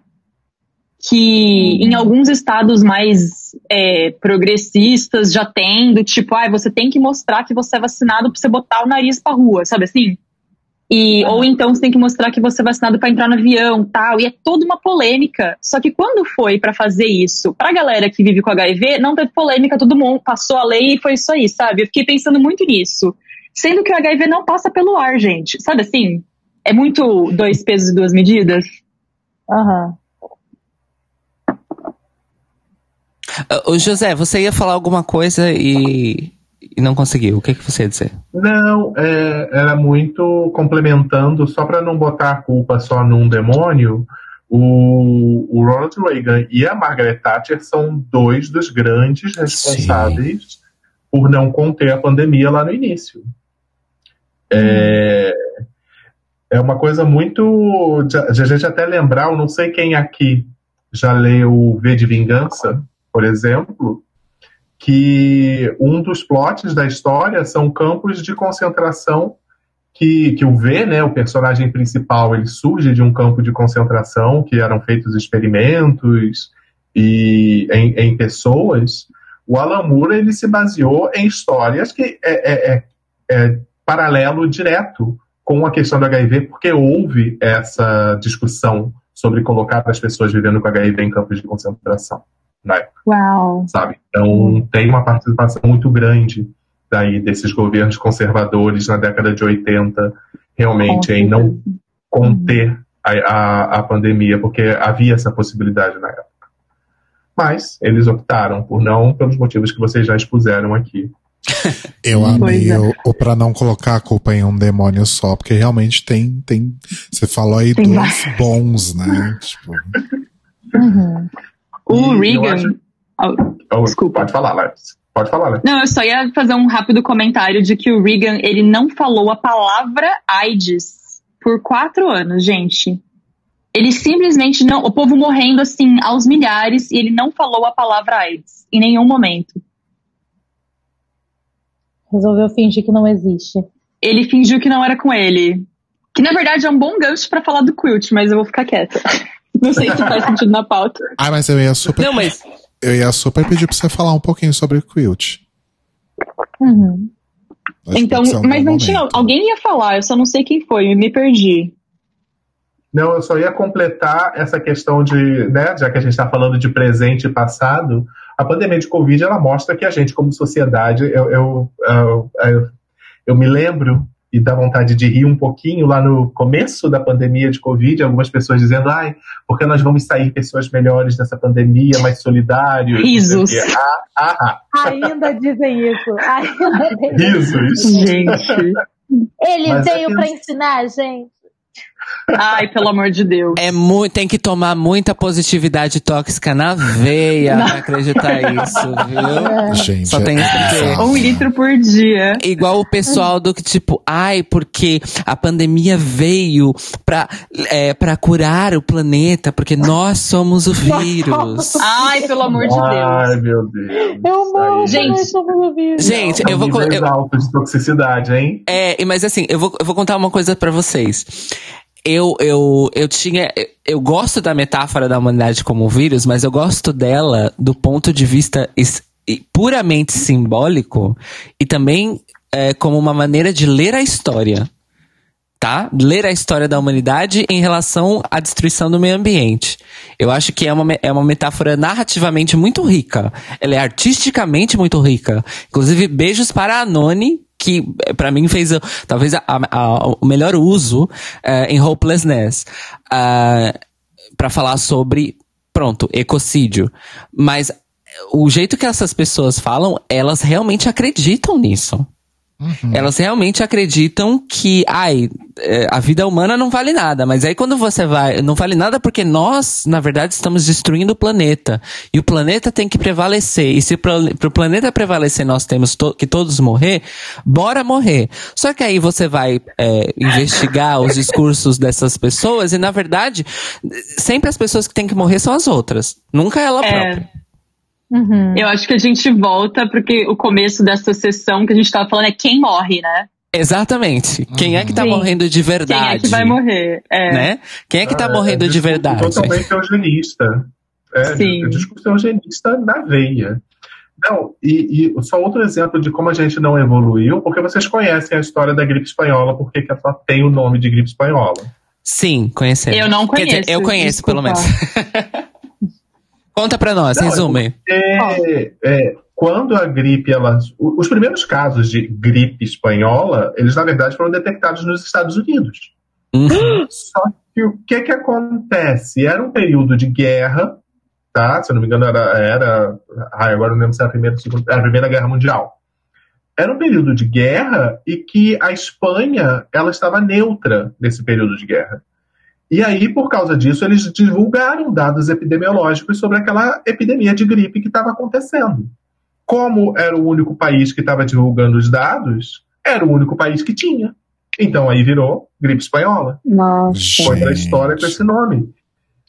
E Posso, sabe- posso, Não, é só para terminar que termina. hoje ainda a gente está fazendo isso, porque tem a coisa do vírus chinês do Trump, teve a coisa do vírus indiano, quando aquela nova variante surgiu na Índia, agora está começando o pessoal tentando fazer com a variante lá, o Omicron, que surgiu na África do Sul, e as pessoas não discutem que não é que ah, o vírus africano surgiu, é pensar que uma nova variante possibilitou surgir lá, porque não tem vacina para aplicar nas pessoas lá, porque os países ricos concentraram todas as vacinas em seus territórios, sendo que eles têm mais vacina do que as populações deles para tomar.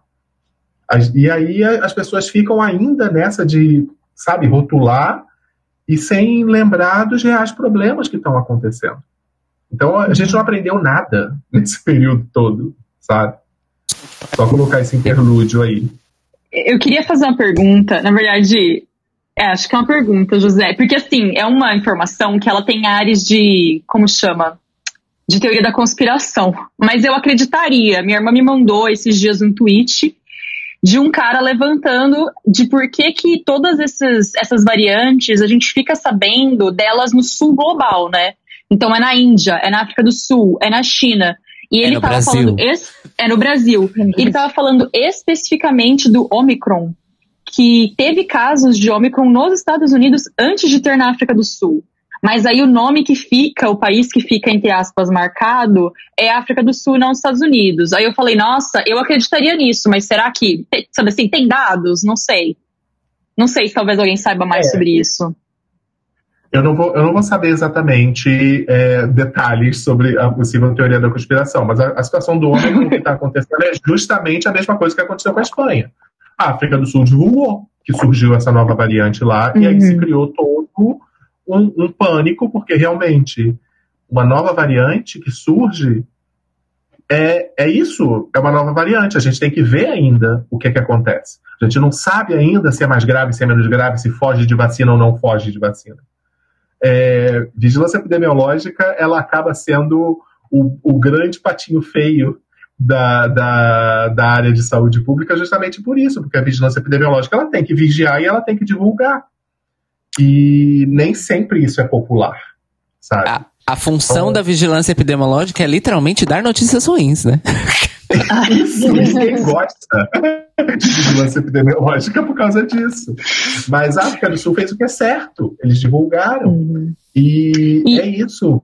Essa variante, ela, ela nem necessariamente foi surgiu lá. Ela pode ter sido detectada primeiro lá. Só isso. E... Isso é uma coisa. Oi, pode falar, desculpa, continua. Não termina. Não, eu só ia falar sobre essa questão também desses de, de vírus que às vezes surgem nesses outros países, é, Brasil, coisa e tal. Se a gente for pensar de novos vírus aparecendo, é, tem uma questão também a considerar, né? A gente ainda tem floresta, a gente ainda tem vida silvestre, por isso que também tem mais possibilidade de aparecer alguma, algum novo vírus ou algum novo patógeno. Esses países que já destruíram todas as suas matas nativas, realmente vai ser mais difícil aparecer alguma coisa lá. Cheira, viral. né? Nossa. É, e eu gostaria de Uma coisa que eu aproveitar. tava aqui pensando Oi. nessa conversa. Ai, Pode desculpa, falar. Alex, desculpa, pode falar. Eu só ia falar que uma coisa que eu tava pensando aqui nessa conversa é que isso, né, que as, as pandemias elas são 100% atravessadas por questões sociais, é uma coisa que a gente podia ter aprendido com a pandemia da AIDS. Né, a gente podia ter aprendido o quão tanto essa questão de que população que tem e depois como se espalha, depois, né, a gente podia muito ter aprendido tantas questões relacionadas a como lidar melhor com pandemias, com a pandemia da AIDS, eu acho. Acho que não aprendemos, ou pelo menos ainda não aplicamos se aprendemos, sabe? É, é porque assim, a, a verdade é a seguinte. O mundo, a sociedade em geral, só aprende alguma coisa, alguma lição dessas coletivamente, quando na verdade as pessoas é que estão no poder são atingidas. O problema é, as pessoas que estão no poder têm recursos suficientes para nunca serem atingidas de verdade por É. absolutamente nada. Então, por consequência, como eles controlam todos os meios de comunicação e informação que existem no planeta, fica difícil ensinar as lições de uma maneira coletiva socialmente, porque as pessoas que têm o controle de tudo não são atingidas por nada. Então, na verdade, não há nada para ensinar. ai, E a economia, Cairo? Eu, eu, ai, olha, é, é assim. Todo mundo sabe que eu, que, eu, que, eu, que eu sou basicamente um comunistinha e tudo mais. Mas o que eu vou falar agora transcende, vamos dizer assim, ideologias e posicionamentos políticos. As pessoas acharem que economia se resume a fluxo de caixa. É, para mim, é, pra mim é, é, é, é, é, o, é a estrelinha na testa do fracasso social as pessoas acharem que a economia se resume. E assim, eu vou falar isso, vai parecer horrível, mas é verdade. Economia não se resume a salário e botar comida na mesa. Economia envolve pessoas. E, principalmente, trânsito de coisas entre as pessoas, mas também trânsito das pessoas no mundo. Mas não, vamos acreditar na mídia e achar que a economia se resume ao IPCA, à inflação, à cotação do dólar. E que as pessoas, Mas na aqui- verdade, não são um fator na economia. Mas tudo isso é, é um, é. pro- é um projeto, né? E não Mas você esquecer uma coisa que economia é, é uma ciência social, Pois é. né? Exatamente. E é uma Mas, ciência gente, social aqui nos Estados aplicada. Unidos. Aqui nos Estados Unidos, eu. Nossa, não, não, vou, não vou fazer esse comentário. Vai que um dia a imigração americana traduz esse podcast. então, você. E, e vem atrás de mim. Então, eu vou, eu vou falar uma coisa mais light. Mas aqui nos Estados Unidos, estamos vendo isso acontecer. Não sei se vocês acompanharam, estão acompanhando, mas durante a pandemia, muita gente largou os empregos. É, os empre... Aqui não existe CLT, Sim. os empregos são pagos por hora e muitos empregos, por exemplo, o emprego de garçom, em alguns estados você ganha 3 dólares por hora e você vive de gorjeta. É muito ruim, gente.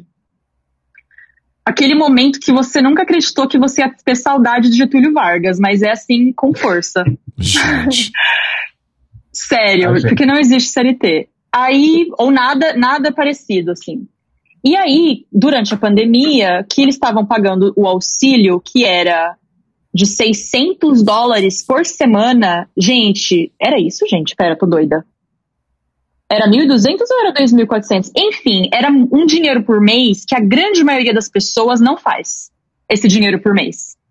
Então, tanto pela pandemia quanto porque o auxílio era muito alto, muita gente largou os empregos. Agora que está, entre grandes aspas, a retomada econômica, eles falaram: ah, o povo vai voltar para os empregos. As pessoas não voltaram. Aí eles falaram: bom, eles, eu digo, né, os discursos, a mídia, os, go- os governos. Ah, mas agora que vão. Aí eles cortaram esse extra do seguro-desemprego. As pessoas não voltaram para os empregos horrorosos que você trabalha 12 horas e não consegue pagar seu aluguel. E não tem nenhuma proteção, e não tem um seguro-saúde, um décimo terceiro, umas férias, absolutamente nada. E, e aí muita gente que voltou agora saiu. Então os Estados Unidos está assando uma crise econômica sem precedentes. Sem precedentes. Por quê? Porque as pessoas se deram conta de que, na verdade, era para elas estarem ganhando aquilo que elas ganharam no auxílio quando elas trabalham. Exatamente. No mínimo, né? Exatamente. No No mínimo. mínimo. No mínimo. No mínimo. E aí, o que, que eles estão tentando fazer? Eles estão tentando passar um salário mínimo de 15 dólares a hora. É, Só que o salário mínimo de 15 dólares a hora, em muitos estados, ele não é o salário mínimo ainda. Eles estão tentando passar. Mesmo se ele passar, em muitos estados nos Estados Unidos, você não consegue sustentar um aluguel com um salário mínimo, uma casa. Não existe isso. Então é bem tenso mesmo. E aí as pessoas estão simplesmente largando os empregos. E, e a maior inflação em 30 anos. Então, assim, o negócio aqui eu acho que vai, ainda vai ter muita água para rolar economicamente neste país. E Por assim, consequência da pandemia. Sim, e a título de comparação, só para vocês entenderem que não é necessariamente ah, uma estrutura de Estado, de bem-estar social que define essas coisas, o Reino Unido, que tem uma estrutura trabalhista, que tem leis trabalhistas, que tem uma, um salário mínimo nacional, que, que é obrigatório ser cumprido, tá acontecendo exatamente a mesma coisa lá, amores, no Reino Unido. E é isso que eu falando antes. CB. A economia são pessoas. E se as pessoas resolvem fazer outra coisa, É, e, e o motivo é o mesmo, Let's, porque eles tiver, também tiveram acesso, né, a vários subsídios e tudo mais. E, literalmente, mais de 50% da força de trabalho do Reino Unido, ah, que, que por sinal é a grande maioria de imigrantes, por que será? É, não voltou aos postos de trabalho porque mais da metade da força de trabalho acabou por receber mais no subsídio da Covid do que nos seus empregos anteriores. E agora eles falam que eles estão com a labor shortage, ou seja, uma falta de trabalhadores. Mas não, o que falta são bons salários e, as e o que está sobrando é gente que não aceita mais trabalhar por migalhas. Essa é a questão. A é. Então vejam que o problema é o capitalismo, não é ter uma lei trabalhista ou não. É verdade. As coisas só são piores nos Estados Unidos porque as pessoas não têm proteção nenhuma. Pronto.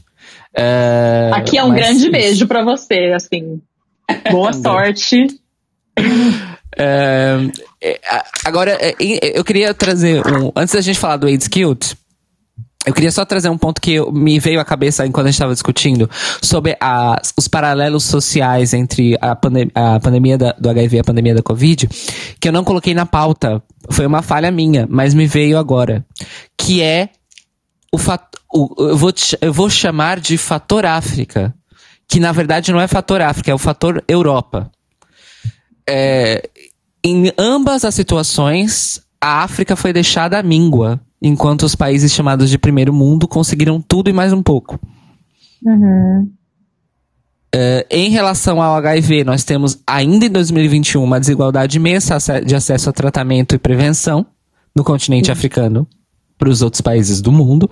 Mas, a- inclusive, a, a Ásia também tem, um, tem esse problema, mas a Ásia temos a complexidade dos governos que, não que ainda não acreditam na prevenção e no tratamento de HIV. É, em África, nós temos governos que acreditam, mas que não têm acesso para dar acesso às pessoas. E aí nós estamos vivendo isso novamente com a Covid-19, mas no, ah, na esfera da desigualdade vacinal. E, que- quando vocês estavam falando da Omicron, me veio esse assunto na cabeça. E aí nós temos também uma. Falando sobre a Omicron, nós temos uma ironia. Que na verdade a Omicron, e, e tem a ver com o que a tua irmã te falou, Let's. A Omicron, ela, na verdade, ela só foi identificada na África do Sul, porque a África do Sul é um país que se preocupa em rastrear e identificar variantes. Os países ricos que têm vacina não estão preocupados com isso, porque ah, a gente tem vacina. Pra que, que a gente vai se preocupar com variantes se não vai Ai, ter variantes? E isso foi um tapa na cara da União Europeia. Porque os cientistas sul-africanos fizeram questão de deixar claro que eles conseguiram identificar, porque eles estão identificando. E a Europa não está fazendo absolutamente nada para identificar variantes. Ah, então, isso, isso aqui está sendo um. Vamos dizer assim, the hot topic do momento é que a União Europeia precisa voltar a pesquisar variantes e não simplesmente deixar que os outros países façam isso por ela e culpar os outros países por qualquer coisa. E aí, para ajudar, botar mais lenha nessa fervura, é, a Omicron já se, já se espalhou consideravelmente na Holanda e na Alemanha. Entretanto, os únicos voos estão- que estão sendo proibidos são da África do Sul. Hum, por que será? E ainda estão chamando de variante africana. Na, na mídia não estão, não estão chamando de variante africana porque pronto, existe, um, existe algum esforço eh, midiático progressista de abandonar essas práticas eh, racistas. Sim. mas, é, mas é claro que tem pessoas da mídia que ainda estão chamando de, de variante africana. E assim, eu, gos- eu vou aproveitar também esse momento, aproveitar o, o ensejo da Let's e jogar uma, uma verdade. Brasil, me escutem. A Alemanha, que é basicamente a dona da União Europeia, é um dos piores países do continente em relação à vacinação, porque o sistema de saúde pública deles é completamente descompensado e desestruturado, e eles não conseguiram fazer um programa de vacinação nacional eficiente o suficiente, além do que existe uma grandíssima onda de negacionismo e anti-vax na Alemanha que o governo simplesmente não conseguiu lidar. Então, as suas noções de país de primeiro mundo foram renovadas. Quando eu conto aqui pros meus amigos que em São Paulo vacinaram 100%, gente, o brilho no olho de choque e inveja é, é surreal, assim. As pessoas, elas desacreditam que isso seja possível, que algum lugar no mundo seja possível ter tanta gente vacinada. E eu falo, tem gente, é no Brasil. E, e aí, falando, puxando um pouco a sardinha aqui pro meu lado no contexto europeu, Portugal, é, enfim, deu um tapa na cara dos primos ricos e se tornou o país com o maior índice de vacinação do bloco. Enquanto a Alemanha, que é o primo rico de todos os primos ricos, tá ali amargando uma onda de mortes. Tá? Não é só uma onda de novos casos, é uma onda de mortes de Covid-19. E assim nós vemos novamente que a economia é feita de pessoas e não de dinheiro. Não é mesmo? É sobre isso. Letícia, por favor, então, por favor, nos conte sobre o Wade's Cute. Conte-nos Então, tudo, não vou- nos esconda vou nada. fazer um gancho. É, o gancho da esperança. É a porta da esperança, só que é o gancho. Bora. Eu fiquei pensando, é, a gente tá numa vibe, né, gente? Assim, não, eu não tô culpando a gente, mas a gente tá numa vibe bem triste, né? Meio pessimista aqui. E, e eu fiquei pensando é, muito no quilt, que eu vou falar um pouco, mas eu fiquei pensando mais no ACT UP, que para quem não conhece, é um grupo ativista maravilhoso de desobediência civil que eu vou falar um pouco sobre isso. O Quilt é um, um- um projeto que trouxe a AIDS para o mainstream dos Estados Unidos de um jeito meio fofo, digamos assim. E o ACT UP mandou a, a sociedade mainstream a merda e, e- e exigiu coisas, entendeu? E é um grupo ativista que eu acho muito foda. Mas eu vou falar disso, mas eu fiquei pensando, cadê o ACT UP é, do Covid, né? Cadê os projetos de, de ativismo do Covid? Eles existem, tenho certeza. Ou, imagino, eu que não, não sei, assim, eu- mas eu fiquei pensando nisso, sabe? Porque não, não é possível que vamos.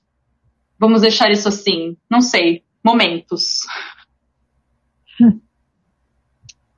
Mas, enfim. É... Então, gente, nos anos 80. epidem- ah, ah, Meu Deus. Epidemia. Epidemia da AIDS rolando solta aqui nos Estados Unidos. Um grupo de ativistas de São Francisco, eles começaram a fazer uma manifestação artística em homenagem a pessoas que tinham morrido, em que eles pintavam o nome das pessoas que tinham morrido num pedaços de, no começo era literalmente lençol, que é de, eu fiz aqui a tradução de pés em centímetros. Então é meio esquisito, mas é de 90 centímetros por 1,80, que é o tamanho de uma cova aqui nos Estados Unidos, né? E aí eles fizeram uma fundação em 87 e uma mulher, que até hoje é a mesma mulher, o nome dela é Gert McMullen, ela costura esses, esses que eles chamam de painéis, né, com nomes, que são desse tamanho, 90 centímetros por 1,80, em blocos de 3,5 por 3,5 metros. Então ela costura eles em bloco de 8. E aí esses grandes é, blocos de, de, de quilt, mas eu vou explicar o que é quilt. Eles foram exibidos, a gente tá falando do Reagan, né? Eles foram exibidos é, em, em Washington, na frente, assim, mais ou menos da Casa Branca, tem um gramadão que chama o National Mall. E durante os anos 80 e os anos 90, esses blocos, eles foram crescendo, eles foram crescendo, eles não são ligados entre si, então eles são essas unidades que cada uma tem oito nomes. É, é, hoje tem mais de 50 mil, não cabe nesse gramadão que tem na frente da Casa Branca, mas na época a ideia era de trazer o nome das pessoas que tinham morrido e colocar essa contagem de mortos de uma forma visual aos pés da Casa Branca. Falando, olá, Reagan e todo o seu governo conservador, aqui está a contagem de corpos que você está ignorando. Então, é, essa era um dos grandes ímpetos desse projeto. E o, e o que é um quilt, né? O quilt não tem muito uma tradução em português, porque a tradução de você falar com detalhes não é a mesma coisa. É, momento costureira. a coxa de retalhos, ela é só parte da frente do quilt. O quilting é tipo, sabe edredom? Que ele tem a parte da frente, um fofinho no meio e a parte de trás? Uhum. Uhum. Isso. E aí você costura, pega um- um- uma agulha com um fio, né? E você costura um desenho, alguma coisa que tá juntando todas essas partes juntas. Isso é um quilt. Então no Brasil, acho que edredom é bastante comum que seja assim. É um- uma forma de costurar, de fazer edredom, muito comum nos Estados Unidos e muito tradicional. Então, usando essa forma específica, esse projeto, ele estava querendo muito falar é, trazer essa essa manifestação artística, né, na AIDS. Então era uma coisa bem assim, quem está morrendo é o seu filho, é a sua filha, é o seu sobrinho, é a sua neta, é o pai de alguém, é o filho de alguém. Então, o- por isso que eu falei que o Kurt tinha pegado um pouco mais fofa.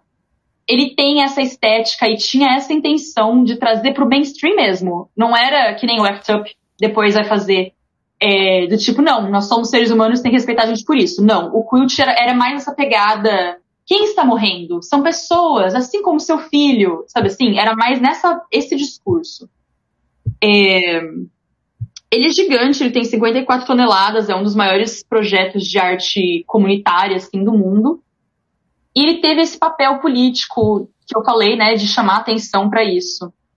E eu trabalhei num projeto é, trabalho ainda, na verdade, que digitalizou todos esses blocos e, e criou tanto uma imagem que você pode ver, tem toda essa questão da acessibilidade, a questão da preservação, porque é, é tecido, né, gente? O negócio ele vai desaparecer, literalmente tecido. Então, a questão da preservação pela imagem digital, mas também uma questão de uma expansão de. A gente procurou fazer é, experiências diferentes com é, tecnologias, né? Com mídias interativas, falando dessa história. Então, uma das coisas que a gente fez, por exemplo, é, num dos projetos, né? Que tem vários projetos, esse, esse projeto tem vários mini projetos, digamos assim. E uma das coisas que a gente fez foi de, de fazer histórias que a gente chama de fios narrativos, que é trazendo painéis que memorializam e celebram pessoas que não são homens brancos gays, que é a, o grupo, né, o, como falo, o grupo demográfico que acaba sendo mais comentado aqui nos Estados Unidos quando você fala em pandemia da AIDS. Então, a gente tem um fio narrativo sobre mulheres, um fio narrativo sobre ativistas, um fio narrativo sobre crianças, sobre outras, outros grupos demográficos que foram muito afetados, mas que são menos falados, assim. Não sei, gente, falei horrores, não sei se fez sentido. Esse é um negócio que você tem que ver. É muito difícil falar do quilt assim e não mostrar uma imagem, sabe?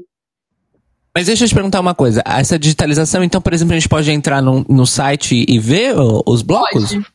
Pode. E pode procurar. É lindo. Eu posso. Quer que eu te mande o link? Então, você vai, mandar, você vai mandar um link pra nós, porque nós vamos colocar na descrição deste episódio. Plim! Aqui embaixo está aparecendo na tela. É, é, é muito lindo e é, é bem emocionante, assim, eu acho. Você vê e tem. Sei lá, no começo era literalmente os caras que faziam de grafite, assim, né, nos, nos lençóis, e conforme o tempo vai passando, a galera põe muita coisa, tem muita roupa, tem muito bichinho de pelúcia, tem muita foto. É, é muito bonito, assim, bonito, né? É muito triste, mas é muito bonito. E ele tinha essa questão, o quilt, de não ser. Tudo bem, né? Tinha essa coisa do tipo, aqui está uma contagem de corpos e tal. Mas e tinha essa proposta de não estar falando tanto sobre a morte quanto celebrando uma vida. Então, um exemplo: muitas pessoas trans que morriam de por consequências, né, complicações de HIV e AIDS, era muito comum que a família vinha, levava o corpo e enterrava com o nome morto da pessoa. É, é assim que fala em português, né, gente? Não. O quê? Eu caí? Deu uma.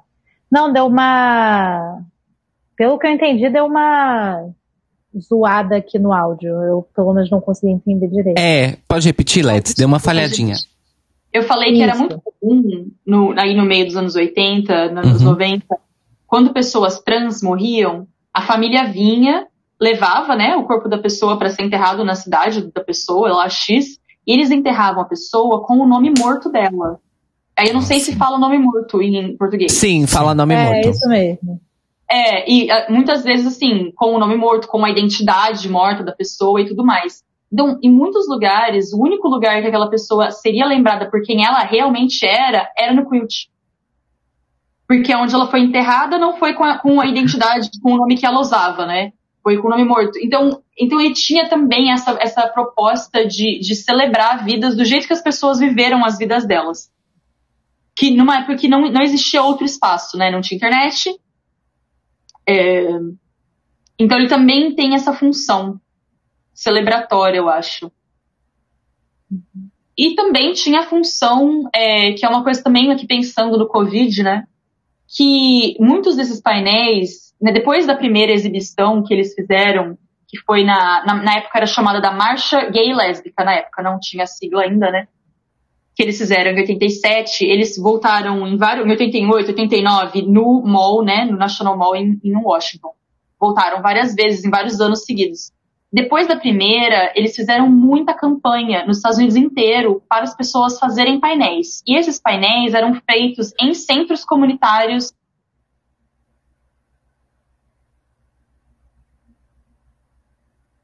Alô? Ué? Opa, Letícia sumiu. Acho que ela caiu. Voltei, tô aqui? Voltou, Agora tá de voltou. novo. Assim.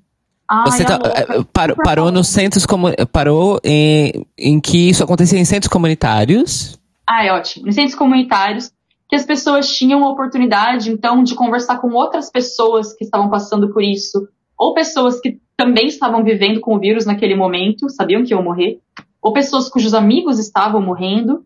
Então, o Quilt ele também tem muito essa questão do apoio comuni- da comunidade, sabe? Das pessoas estarem ali fazendo juntas, trabalhando o luto delas juntas. Então, ele tem muitos aspectos, né? Muitas facetas, assim. Acho que eu, eu quis dar uma como fala, uma, um overview, assim, um geral, assim. Não sei se, se fez sentido. Isso, perfeito. Fez super. Uhum. Sim, e eu adorei saber que a gente pode ver os blocos online. graças ao seu trabalho. Pode. É que assim, hoje já, ele já é comum, ele já é assim, uma mulher comum. Mas na época, quando eles fizeram pela primeira vez essa, essa colcha de retalho digital, né? Ele era uma das maiores imagens em termos de pixel da época, porque o, a primeira vez que eles fizeram esse projeto foi em 2001. Esse projeto tem 20 anos já. E hoje outras tecnologias, né, gente? Mas na época foi a primeira vez que eles tinham costurado tantas imagens de alta resolução juntas para você poder ver e manipular o quilt inteiro. É o único lugar que você pode ver tudo junto. Porque ele não cabe. O tamanho dele é 37 campos de futebol, gente. Uau. É, é muito grande. É muito grande. E é engraçado porque eu trabalhei por muito. Eu trabalhei por quase um ano com esse projeto sem ver um bloco. E aí eu vi um bloco. E você fica muito chocado a primeira vez que você vê. Porque você é grande, é muito grande o negócio. E ele tem. é, nossa, é, é muitos são muito detalhados e você sente, sabe? O processo que aquela pessoa fez, que ela passou, cada, cada detalhe, cada coisa. É muito, é muito impressionante, assim, mesmo. Na minha opinião. Que mais? E Nossa, eu tô- Letícia, Eu tô, vendo aqui agora o, o Interactive, né? Nossa, Isso! é impressionante, gente.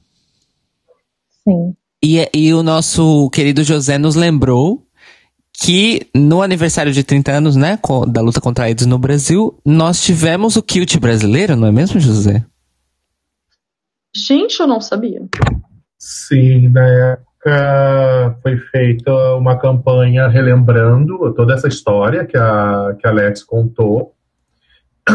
E o que a, a campanha foi bem legal porque as pessoas elas podiam entrar num site que foi desenhado especificamente para isso e fazer os seus próprios quilts.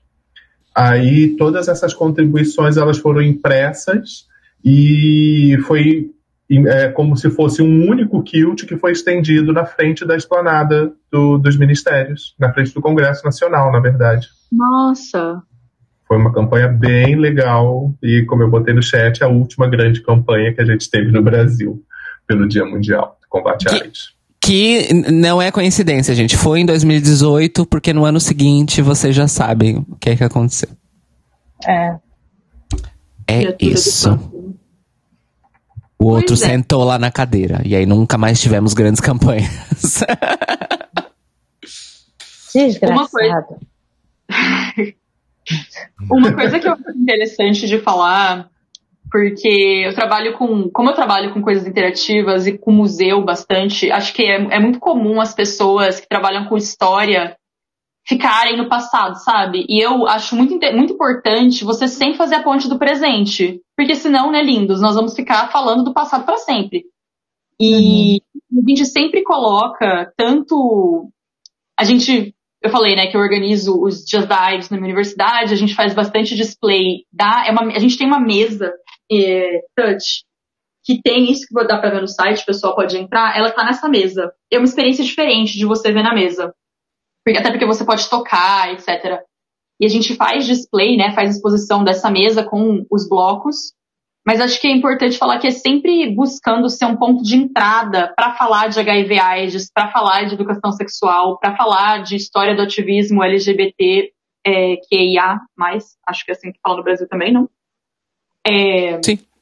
Para falar mesmo, assim, não, não só como um tipo, olha, gente, aconteceu no passado, mas justamente para essas conversas como a que a gente está tendo agora, de tipo, ah, que legal, e o que, que a gente está fazendo no presente que poderia ser um equivalente, né? Ou o que, que isso traz, e historicamente o que, que isso traz. Acho que é muito importante fazer essas pontes.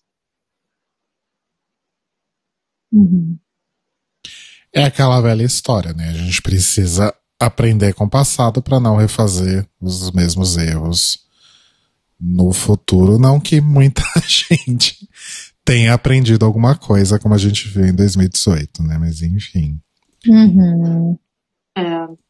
Mas eu fiquei pensando um pouco, sei lá, gente, uma brisa aí que eu fiquei pensando hoje, antes do podcast, que a gente tá todo mundo bem traumatizado, né? Eu acho, da pandemia, assim. Ninguém tá bem.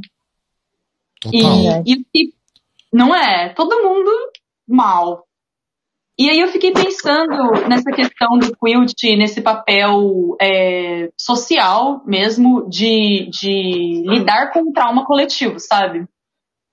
E pensando que a gente não tem nada disso, né? Talvez ainda. Não sei, eu fiquei pensando, mas será que vamos ter? O que, o que poderia ser alguma coisa que lide com o trauma coletivo? Será que você tem que esperar o negócio acabar?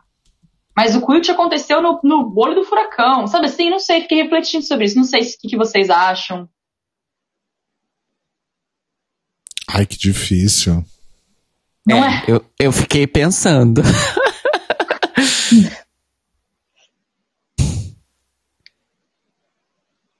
Eu, eu, eu não sei, às vezes eu acho que. Inclusive, tava na- não vai dar pra fazer essa pergunta, mas vamos aproveitar e, e já seguir o fluxo. Mas eu acho que, que construir essa, essa memória, esse aprendizado é, da Covid, acho que não é tão. Ironicamente, não é tão fácil ou não é tão praticável quanto aconteceu com o HIV, porque o HIV atingiu uma comunidade muito específica. E não é porque ele atingiu uma comunidade muito específica, mas aquela comunidade específica já estava organizada em si mesma. Uhum. Uhum. Por outros motivos. É. É, inclusive, tem, aqua- tem aquela velha, aquela velha máxima de que se o movimento LGBTQIA já não existisse, ah, os efeitos da, daquele começo da, da epidemia da, da HIV AIDS, eles teriam sido muito maiores, muito piores e teriam durado muito mais tempo. É Porque- verdade. pronto, né? É, a gente já sabe da história. Mas eu acho que, que com a Covid isso não vai acontecer, porque a Covid é uma coisa completamente generalizada.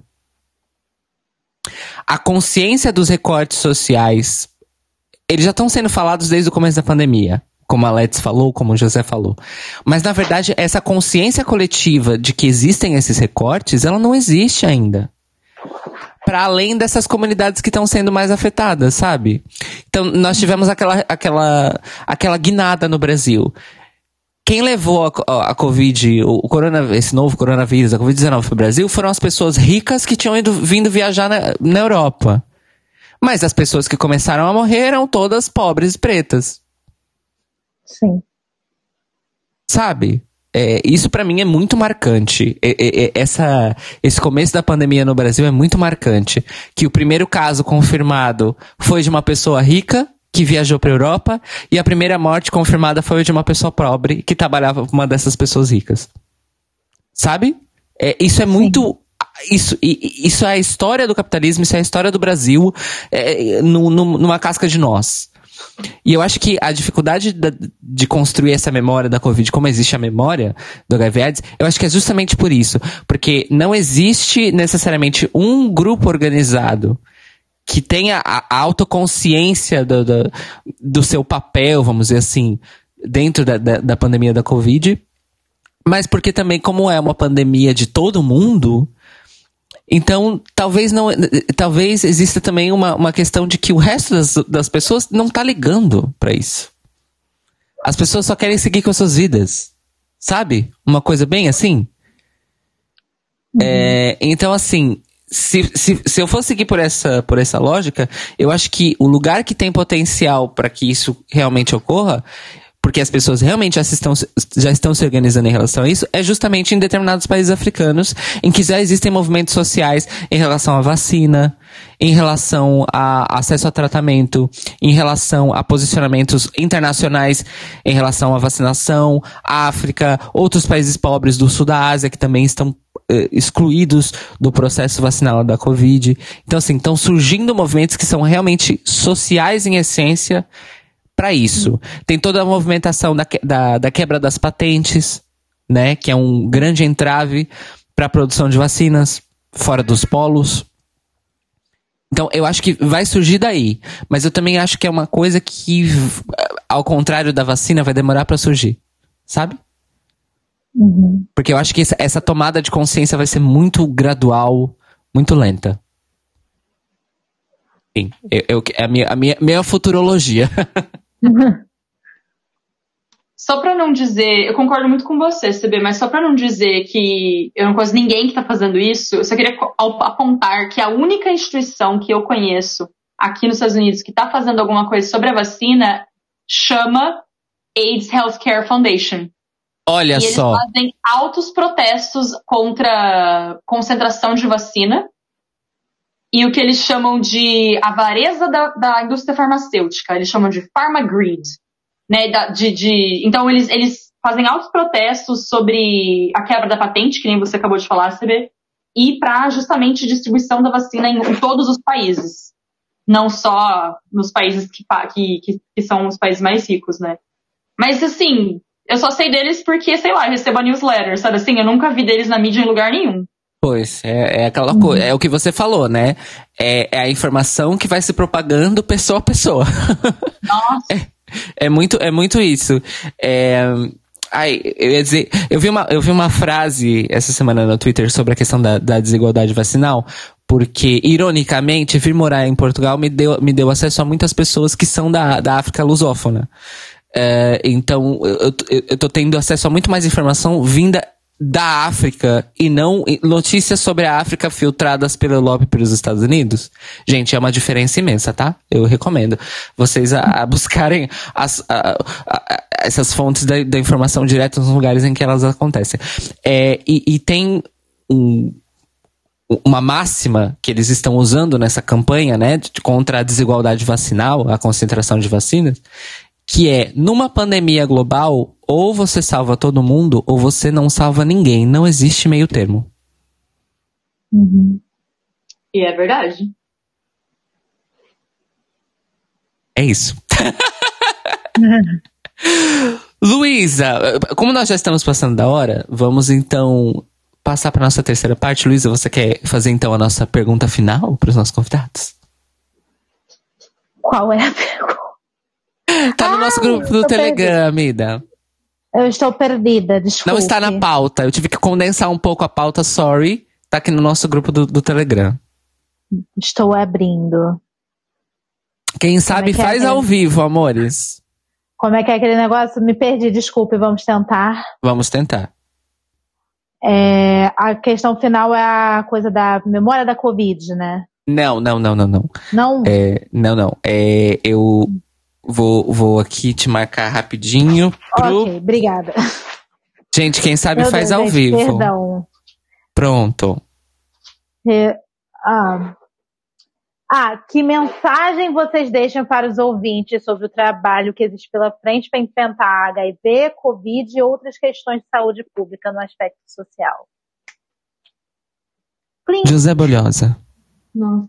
Meu Deus, não é pergunta fácil. Nesse podcast, perguntar de Drag Race. nesse, Como- nesse como podcast não- não há perguntas fáceis. Como se você não tivesse acostumado já, José. Nem vem. A gente sempre deixa a pior pergunta pro final. Gente, pergunta fácil só no Enem. É, é, não, mas é, eu acho que é, é- é muito pelo que a gente falou aqui, que a gente passou, que é, é- é justamente a gente, a gente tem que melhorar como sociedade, né? A gente tem que melhorar como, como ser humano e a gente tem que lembrar por que, que a gente se junta como uma sociedade, sabe? É, a gente se junta como sociedade porque é mais fácil de viver assim. Porque se a gente se ajuda, se a gente colabora, a vida fica mais fácil. E a pandemia de Covid, ela mostra muito como a gente tem esse egocentrismo tão arraigado que as pessoas elas têm a capacidade de dizer, ah, eu não uso máscara porque eu tenho minha liberdade para não usar a máscara. Liberdade de quê? De matar os outros? Liberdade de transmitir uma doença para os outros?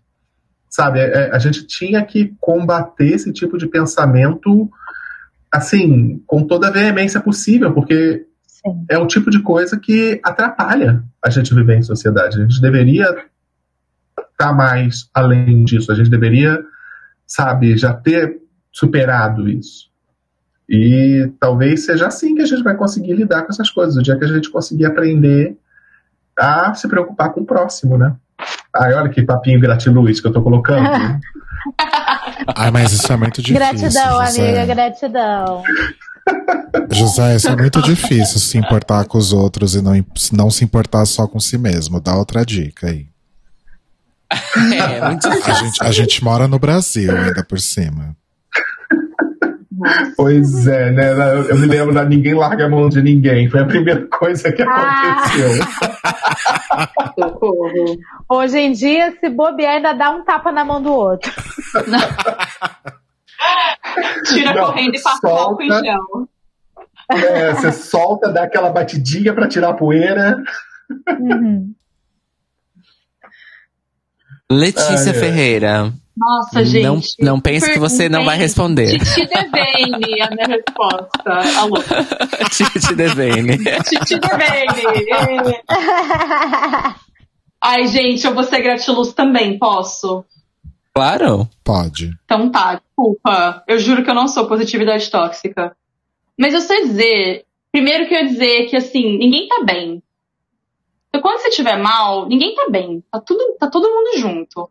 Mas o que eu ia dizer é que tem um professor que uma vez falou isso pra mim e eu fiquei muito com isso na cabeça. Ele me disse, eu tava bem mal, assim, por rolês, por ser brasileira, por rolês políticos. E, e ele falou pra mim assim, nossa, eu sei que a gente, a gente periga entrar em desespero com frequência, mas a falta de esperança e o desespero, elas também são armas do capital. Socorro, né, gente? Olha. Mas eu penso muito nisso. Eu penso, tipo, novamente, ninguém tá bem. Mas eu penso que o. Não é o desespero. Eu acho que é a falta de esperança e você achar que não dá pra fazer nada. Isso eu acho que é uma arma do capital. Pra realmente você não fazer nada.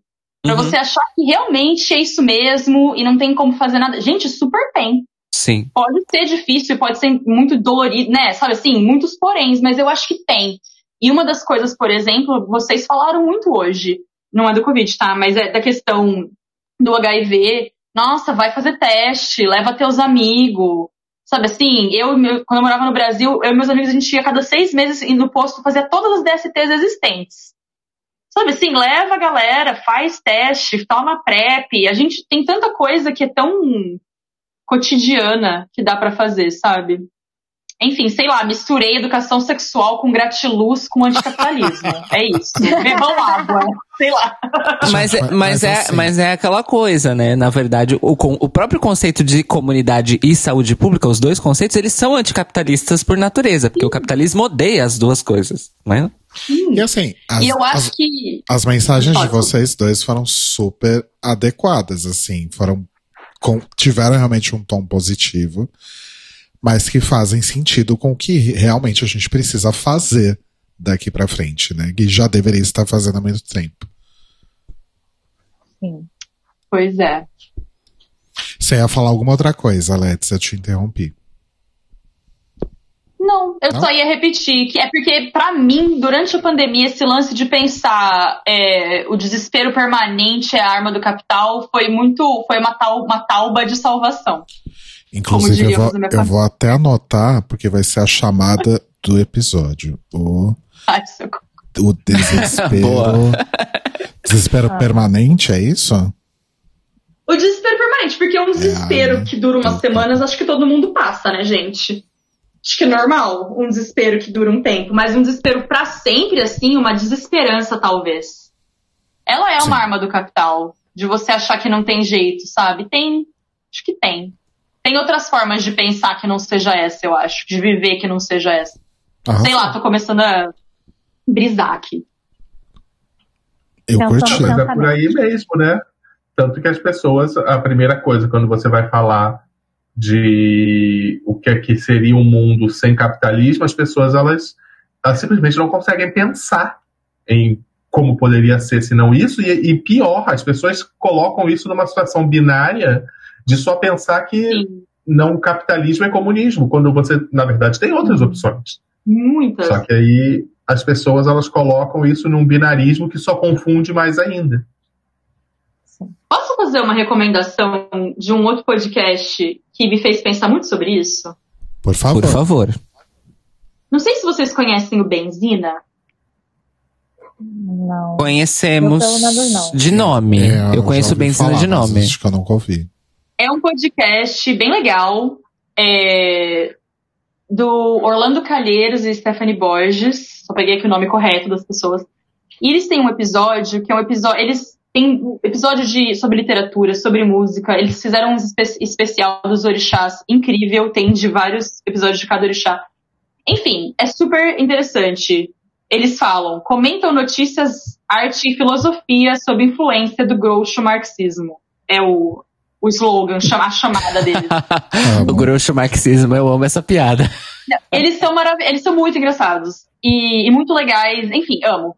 Mas tem um episódio que eles falam que é sobre eles respondendo perguntas da vida deles.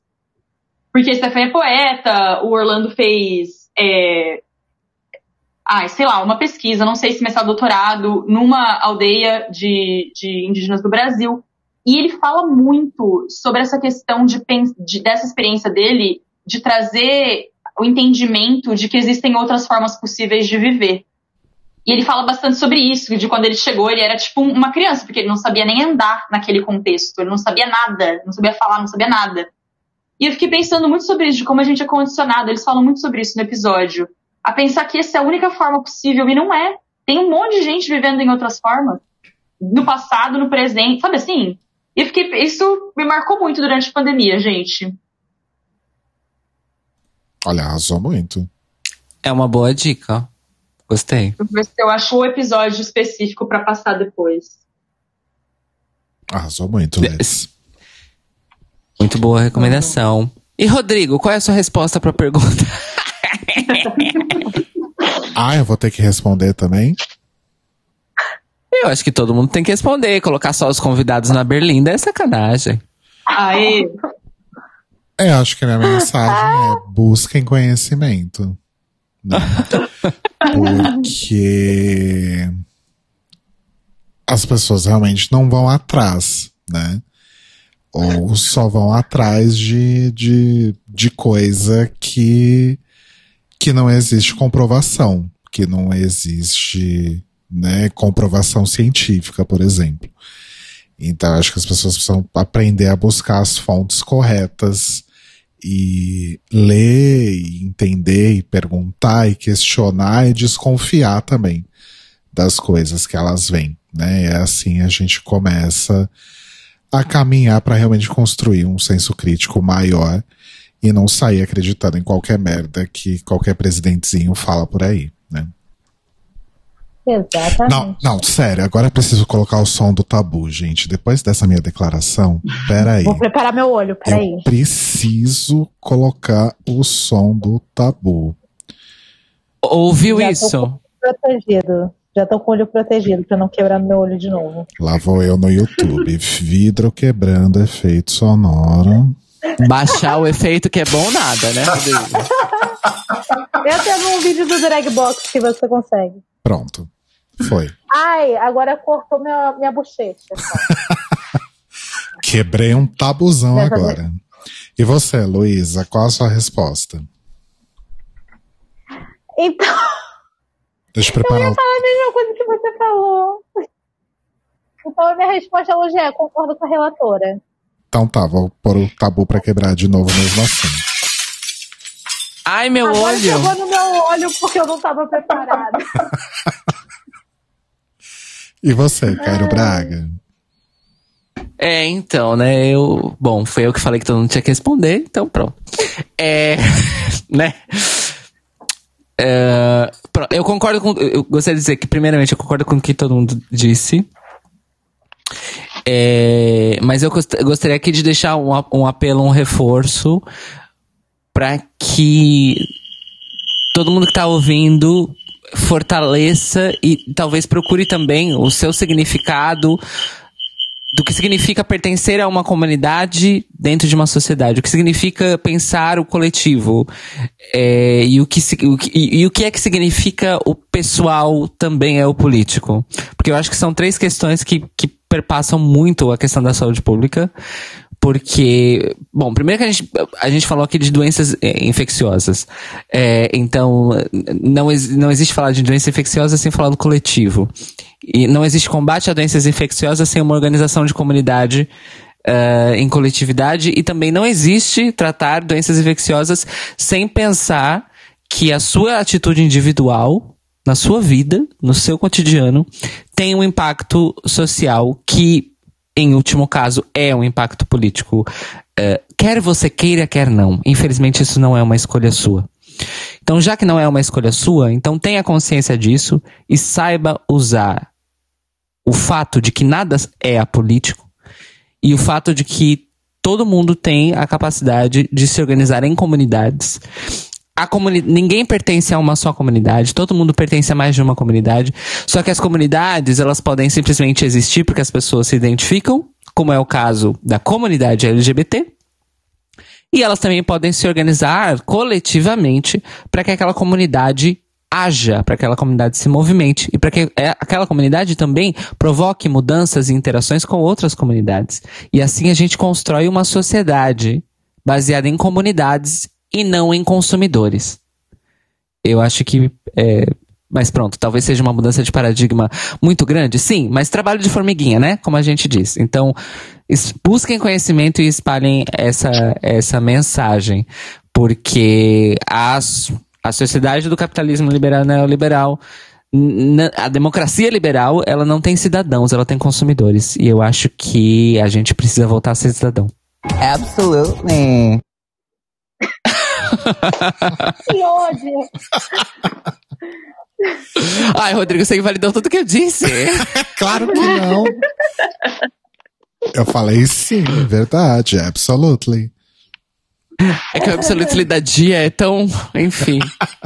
Era basicamente qualquer coisa. É, então, a gente reparou que você fez isso. Absolutely. É. Não, então, então deixa eu colocar, um, deixa eu colocar um outro aqui que valida mais, então.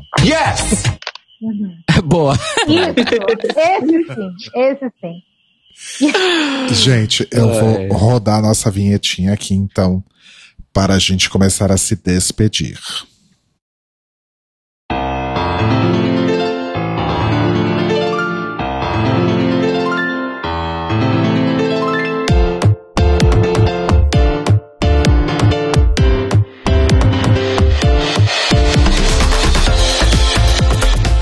É isso, amores. Então, é, fomos pro, pro futuro, aí depois a gente voltou um pouquinho pro presente, passou pelo passado, foi pro presente de novo. E eu não sei onde a gente terminou. Eu só sei que. Nós algum- terminamos com as portas abertas para o futuro. Bonito, gosto. Mas em algum lugar chegamos, né? E eu acho, não sei vocês, mas eu acho aqui comigo, que a gente coroou aí com. Coroou não. Fechou com chave de ouro. Ou coroou também com coroa de ouro. a nossa série de episódios, né, tradicionais aí do Dia Internacional da Luta contra a AIDS, com a presença desses dois queridos maravilhosos que estiveram aqui com a gente hoje. É, let's começar agradecendo você então pela sua presença. Que bom que finalmente aconteceu, finalmente deu certo. Obrigado mesmo por ter vindo conversar aí com a gente, conversar, falar um pouquinho aí também sobre o Quilt, falar um pouquinho sobre o seu trabalho. E conta para as pessoas como que elas acham você, como que elas conhecem um pouco mais aí de você, do seu trabalho, nas redes sociais, na vida. Como faz? Primeiramente, gente, obrigada. Eu super realizei meu sonho de pod... meu sonho de podcasts era participar do podcast de vocês. Então eu tô muito feliz, mesmo. Ai, bom. Obrigada, Obrigada eu. mesmo. Nossa, obrigada mesmo. Foi muito incrível. É, a semana que vem a gente conversa de novo, então, a louca. Mas eu tô. amei, amei mesmo. É, então, eu posso. Gostaria de passar tanto o site que dá pra ver o, o quilt interativo, né? Que é meio estranho a. Como fala, URL, então talvez seja melhor deixar na descrição? Não sei. A gente deixa, é o, E- é o aidsmemorial.org barra interactive AIDS Quilt, né? Interactive tracinho AIDS Quilt. É. A gente Aí, vai deixar uma no coisa link da que eu ia descrição, gente. Colocar também. Ixi, tá cortando. Pode falar, Let's. Uma coisa que eu ia colocar também é. Eu fiz um, um outro projeto que tem a ver. Eu fiz um. Com um laboratório que eu trabalho, eu fiz um bloco inteiro de 3,5 por 3,5. É, inicialmente para o filósofo Fi- Michel Foucault, mas muita coisa mudou nesse processo e eu gostaria de dar a página desse projeto, que também tem um vídeo que eu tô explicando o projeto, porque eu não tenho redes sociais mais. Estou escrevendo minha tese Ai, e estou abençoada. morta para o mundo digital. Pessoa abençoadíssima. Manda o URL aqui no, nesse nosso chatzinho que eu coloco na, na descrição também. Vou mandar. É, é misconcept. Eu vou mandar o, o endereço, mas é misconceptions.net barra quilt. Arrasou. E adoraria conectar com as pessoas, mas daqui um ano e meio a gente se fala. Daqui, daqui a um ano e meio, galera. Beijo. Beijos! Amo. Como é que o pessoal faz no Twitter aquele meme com a, a foto da Amy Adams, aí vem vários anos riscados. 2018, 19, 20, 21, 22, 2023, com certeza. Essa sou eu tentando defender, cara. Não vou nem falar muito que eu choro, a louca. Amo. Dois, ó, a sua defesa, então, é, é em 2023? Então, 2023, com certeza. Com certeza. Com Ah. certeza. Ai, arrasou muito. Mas é isso. Obrigada, gente, mesmo. Imagina, Amei. a gente que Ah, agradece, foi tudo. Foi tudo. E José, seu lindo, que tá sempre aqui ajudando a gente. Arrasou demais, mais uma vez. Brigadíssimo por você estar aqui com a gente. Ai, obrigado pela oportunidade de estar aqui, porque eu sou fã também de vocês. Então, poder conversar com vocês é sempre muito bom. Eu ainda tenho redes sociais, quem quiser trocar uma ideia lá, eu tenho o Twitter, que é. E Esqueci o José. arroba. Quem quiser pode seguir lá. E de vez em quando eu participo de uns podcasts também, mas está tudo muito parado. Que a gente tinha o Bichas Nerd, que tá meio paradão já há um ano ou mais. E de vez em quando eu participo do podcast MDM também. Mas também tô meio parado lá, tô quase me expulsando do grupo. Mas eu tô ainda no- nas redes sociais, por enquanto. Não sei se tomo, tomo a decisão radical da Let's também. Ai, mas eu não saí de verdade, eu só desativei. Sabe assim? Trocou, dizer- fez igual uma colega minha, trocou a senha. Não, não trocou a senha. Deu pra um, pra um parente e falou: troque a senha e não me avise até, sei lá, daqui a um ano e meio. Olha, é uma arrasou. solução. Então, no Instagram você consegue desativar. Então, que nem se eu der a minha arroba pra vocês, vocês não me acham. Só que quando eu voltar pro Instagram, eu ainda tô seguindo, inclusive todos vocês, no caso. Sabe assim? Aí você meio que suspende o negócio, mas você não perde as conexões. Aham. Mas Ah, eu, eu gosto dessa, eu Facebook, gosto dessa né? técnica, gosto. É, eu acho, eu não gosto do Instagram, mas eu achei legal que eles pelo menos te possibilitam fazer isso. Ah, eles não são É mesma, doidos é a de, mesma pe- coisa de do perder alguém. Facebook. Eles não são doidos de Ah, perder é. alguém pra exibir anúncio, né? Pois. É. Verdade. É muito mais fácil você restabelecer Eu- sua conta de onde parou do que começar do zero. E eles terem que, que construir o seu perfil tudo de novo. Pra, pra É te verdade. mostrar anúncio. Pra não falar que eu não tenho mídia social, eu tenho Twitter, mas eu tento não entrar porque eu sei que eu sou viciada em ficar scrolling. Por isso que eu nem posto nada, eu só fico stalkeando as pessoas. Então, ela nem é uma forma válida de falar comigo. Ah, tá tudo Nossa, bem. nem me fala. Eu preciso contar É, pra mas vocês. eu- eu, Você também vocês. tem. Desculpa, rapidinho, Rodrigo. Você também tem o seu site, não é mesmo, Letícia? Não se esqueça. Eu tenho meu site, é verdade. Obrigada, CB. o meu site é leticiaferreira.net. E se você fala, nossa, eu quero muito falar com você, eu também quero muito falar com você, me manda um e-mail. que ano é hoje, né?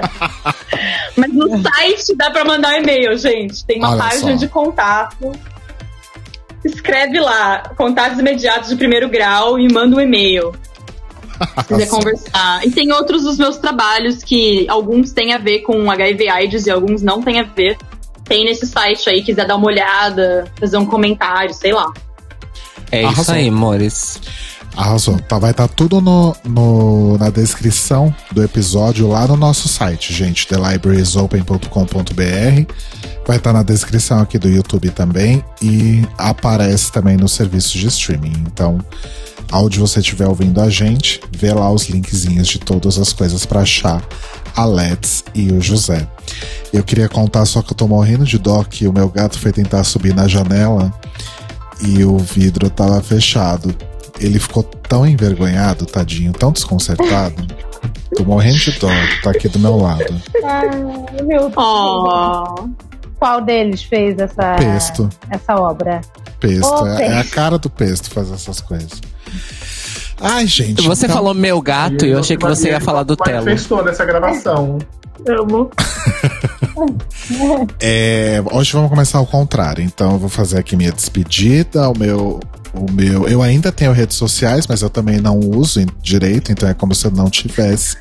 Mas eu estou lá no Twitter e no Instagram com arroba Leite Cruz. Tem o meu projeto musical também, que é o Mild Milk, que vocês podem procurar nos serviços de streaming ou no Bandcamp.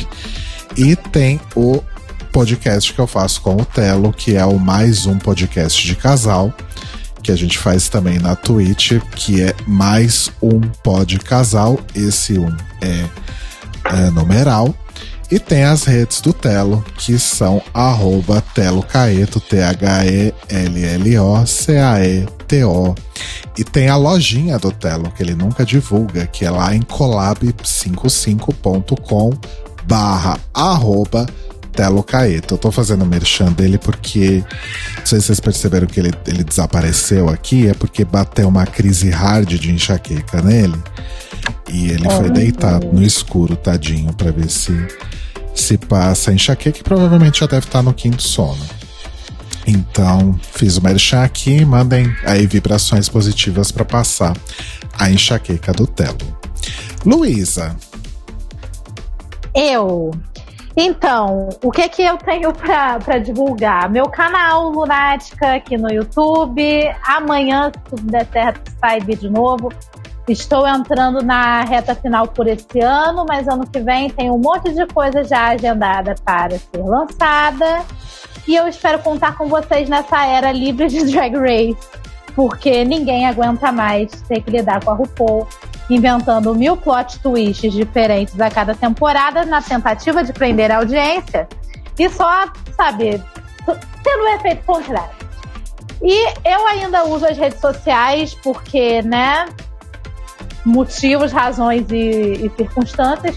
Arroba That One Luiza no Twitter, no Instagram, no TikTok. É, só isso que eu tenho usado mesmo. E eu também tô no Glittercast, que é um podcast que a gente faz. O pessoal que se conheceu através do grupinho do Dragbox e a gente fala agora sobre Dragula. Estamos comentando a quarta temporada de Dragula. Vem. Arrasou. Vem aí a nova era, a era de Aquário, sem a RuPaul. Uhul. Cairo Braga, também conhecido como CB. Vocês, vocês conhecem ele pelo CB, né? Socorro. É, Olha, ó, CB, pra quem é da minha idade, era o nome de um supermercado. é o, era o Compre Bem, eu sei, eu, eu vivi essa época. Não. No, Ah. Rio de, no Rio de Janeiro tinha as casas da banho.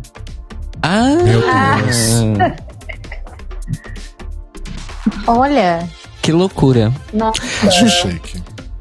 Essa eu realmente não conhecia. É, é assim, é sangue bom, é Casas da Banha, é Compre Bem, é Casas Bahia.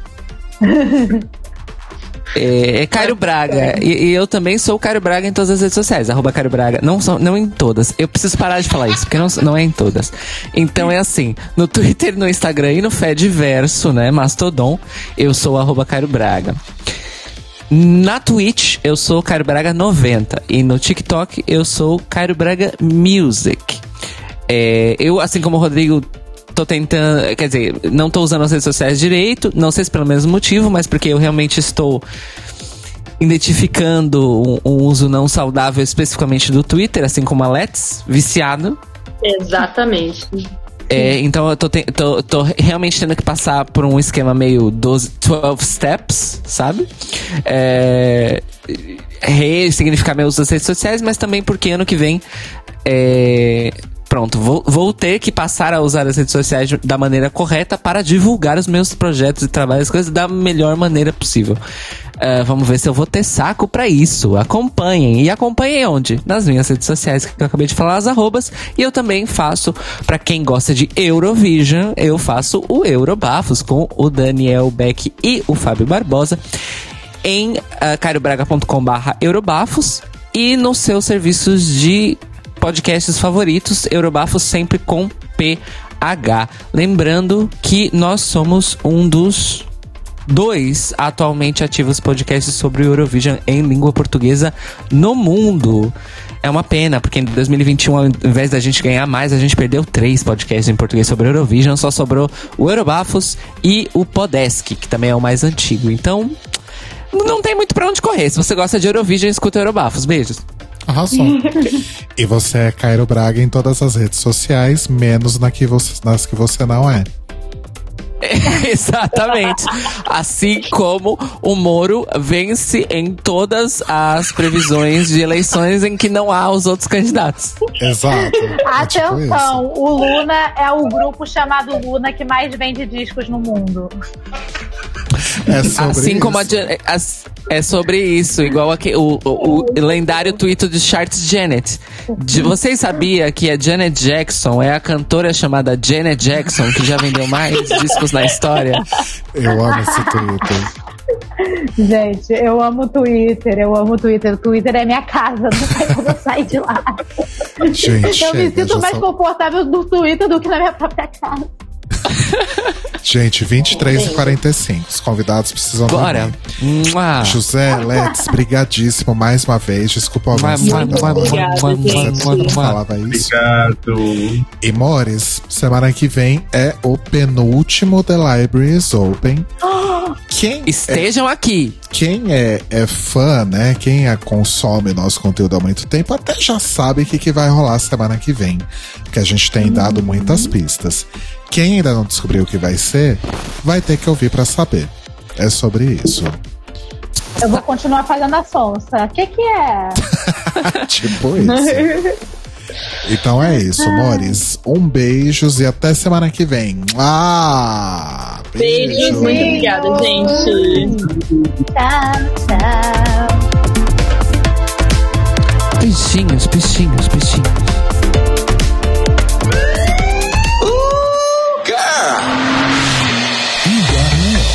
Esses são os nossos queridos apoiadores que nos ajudam a fazer do Clio um podcast cada vez melhor por meio da nossa campanha no Apoia-se.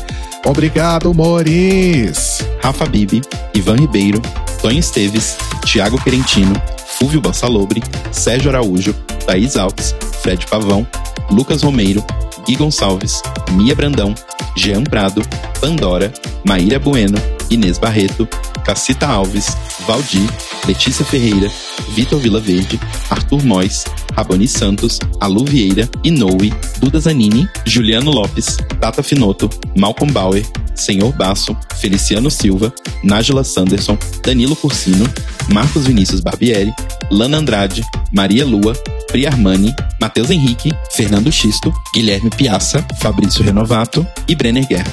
Ao crrr, Ó, crrr, Oh, crrr. Este podcast faz parte do movimento LGBT Podcasters. Saiba mais em www.lgbtpodcasters.com.br ou usando as hashtags e arrobas LGBT Podcasters no Twitter e no Instagram.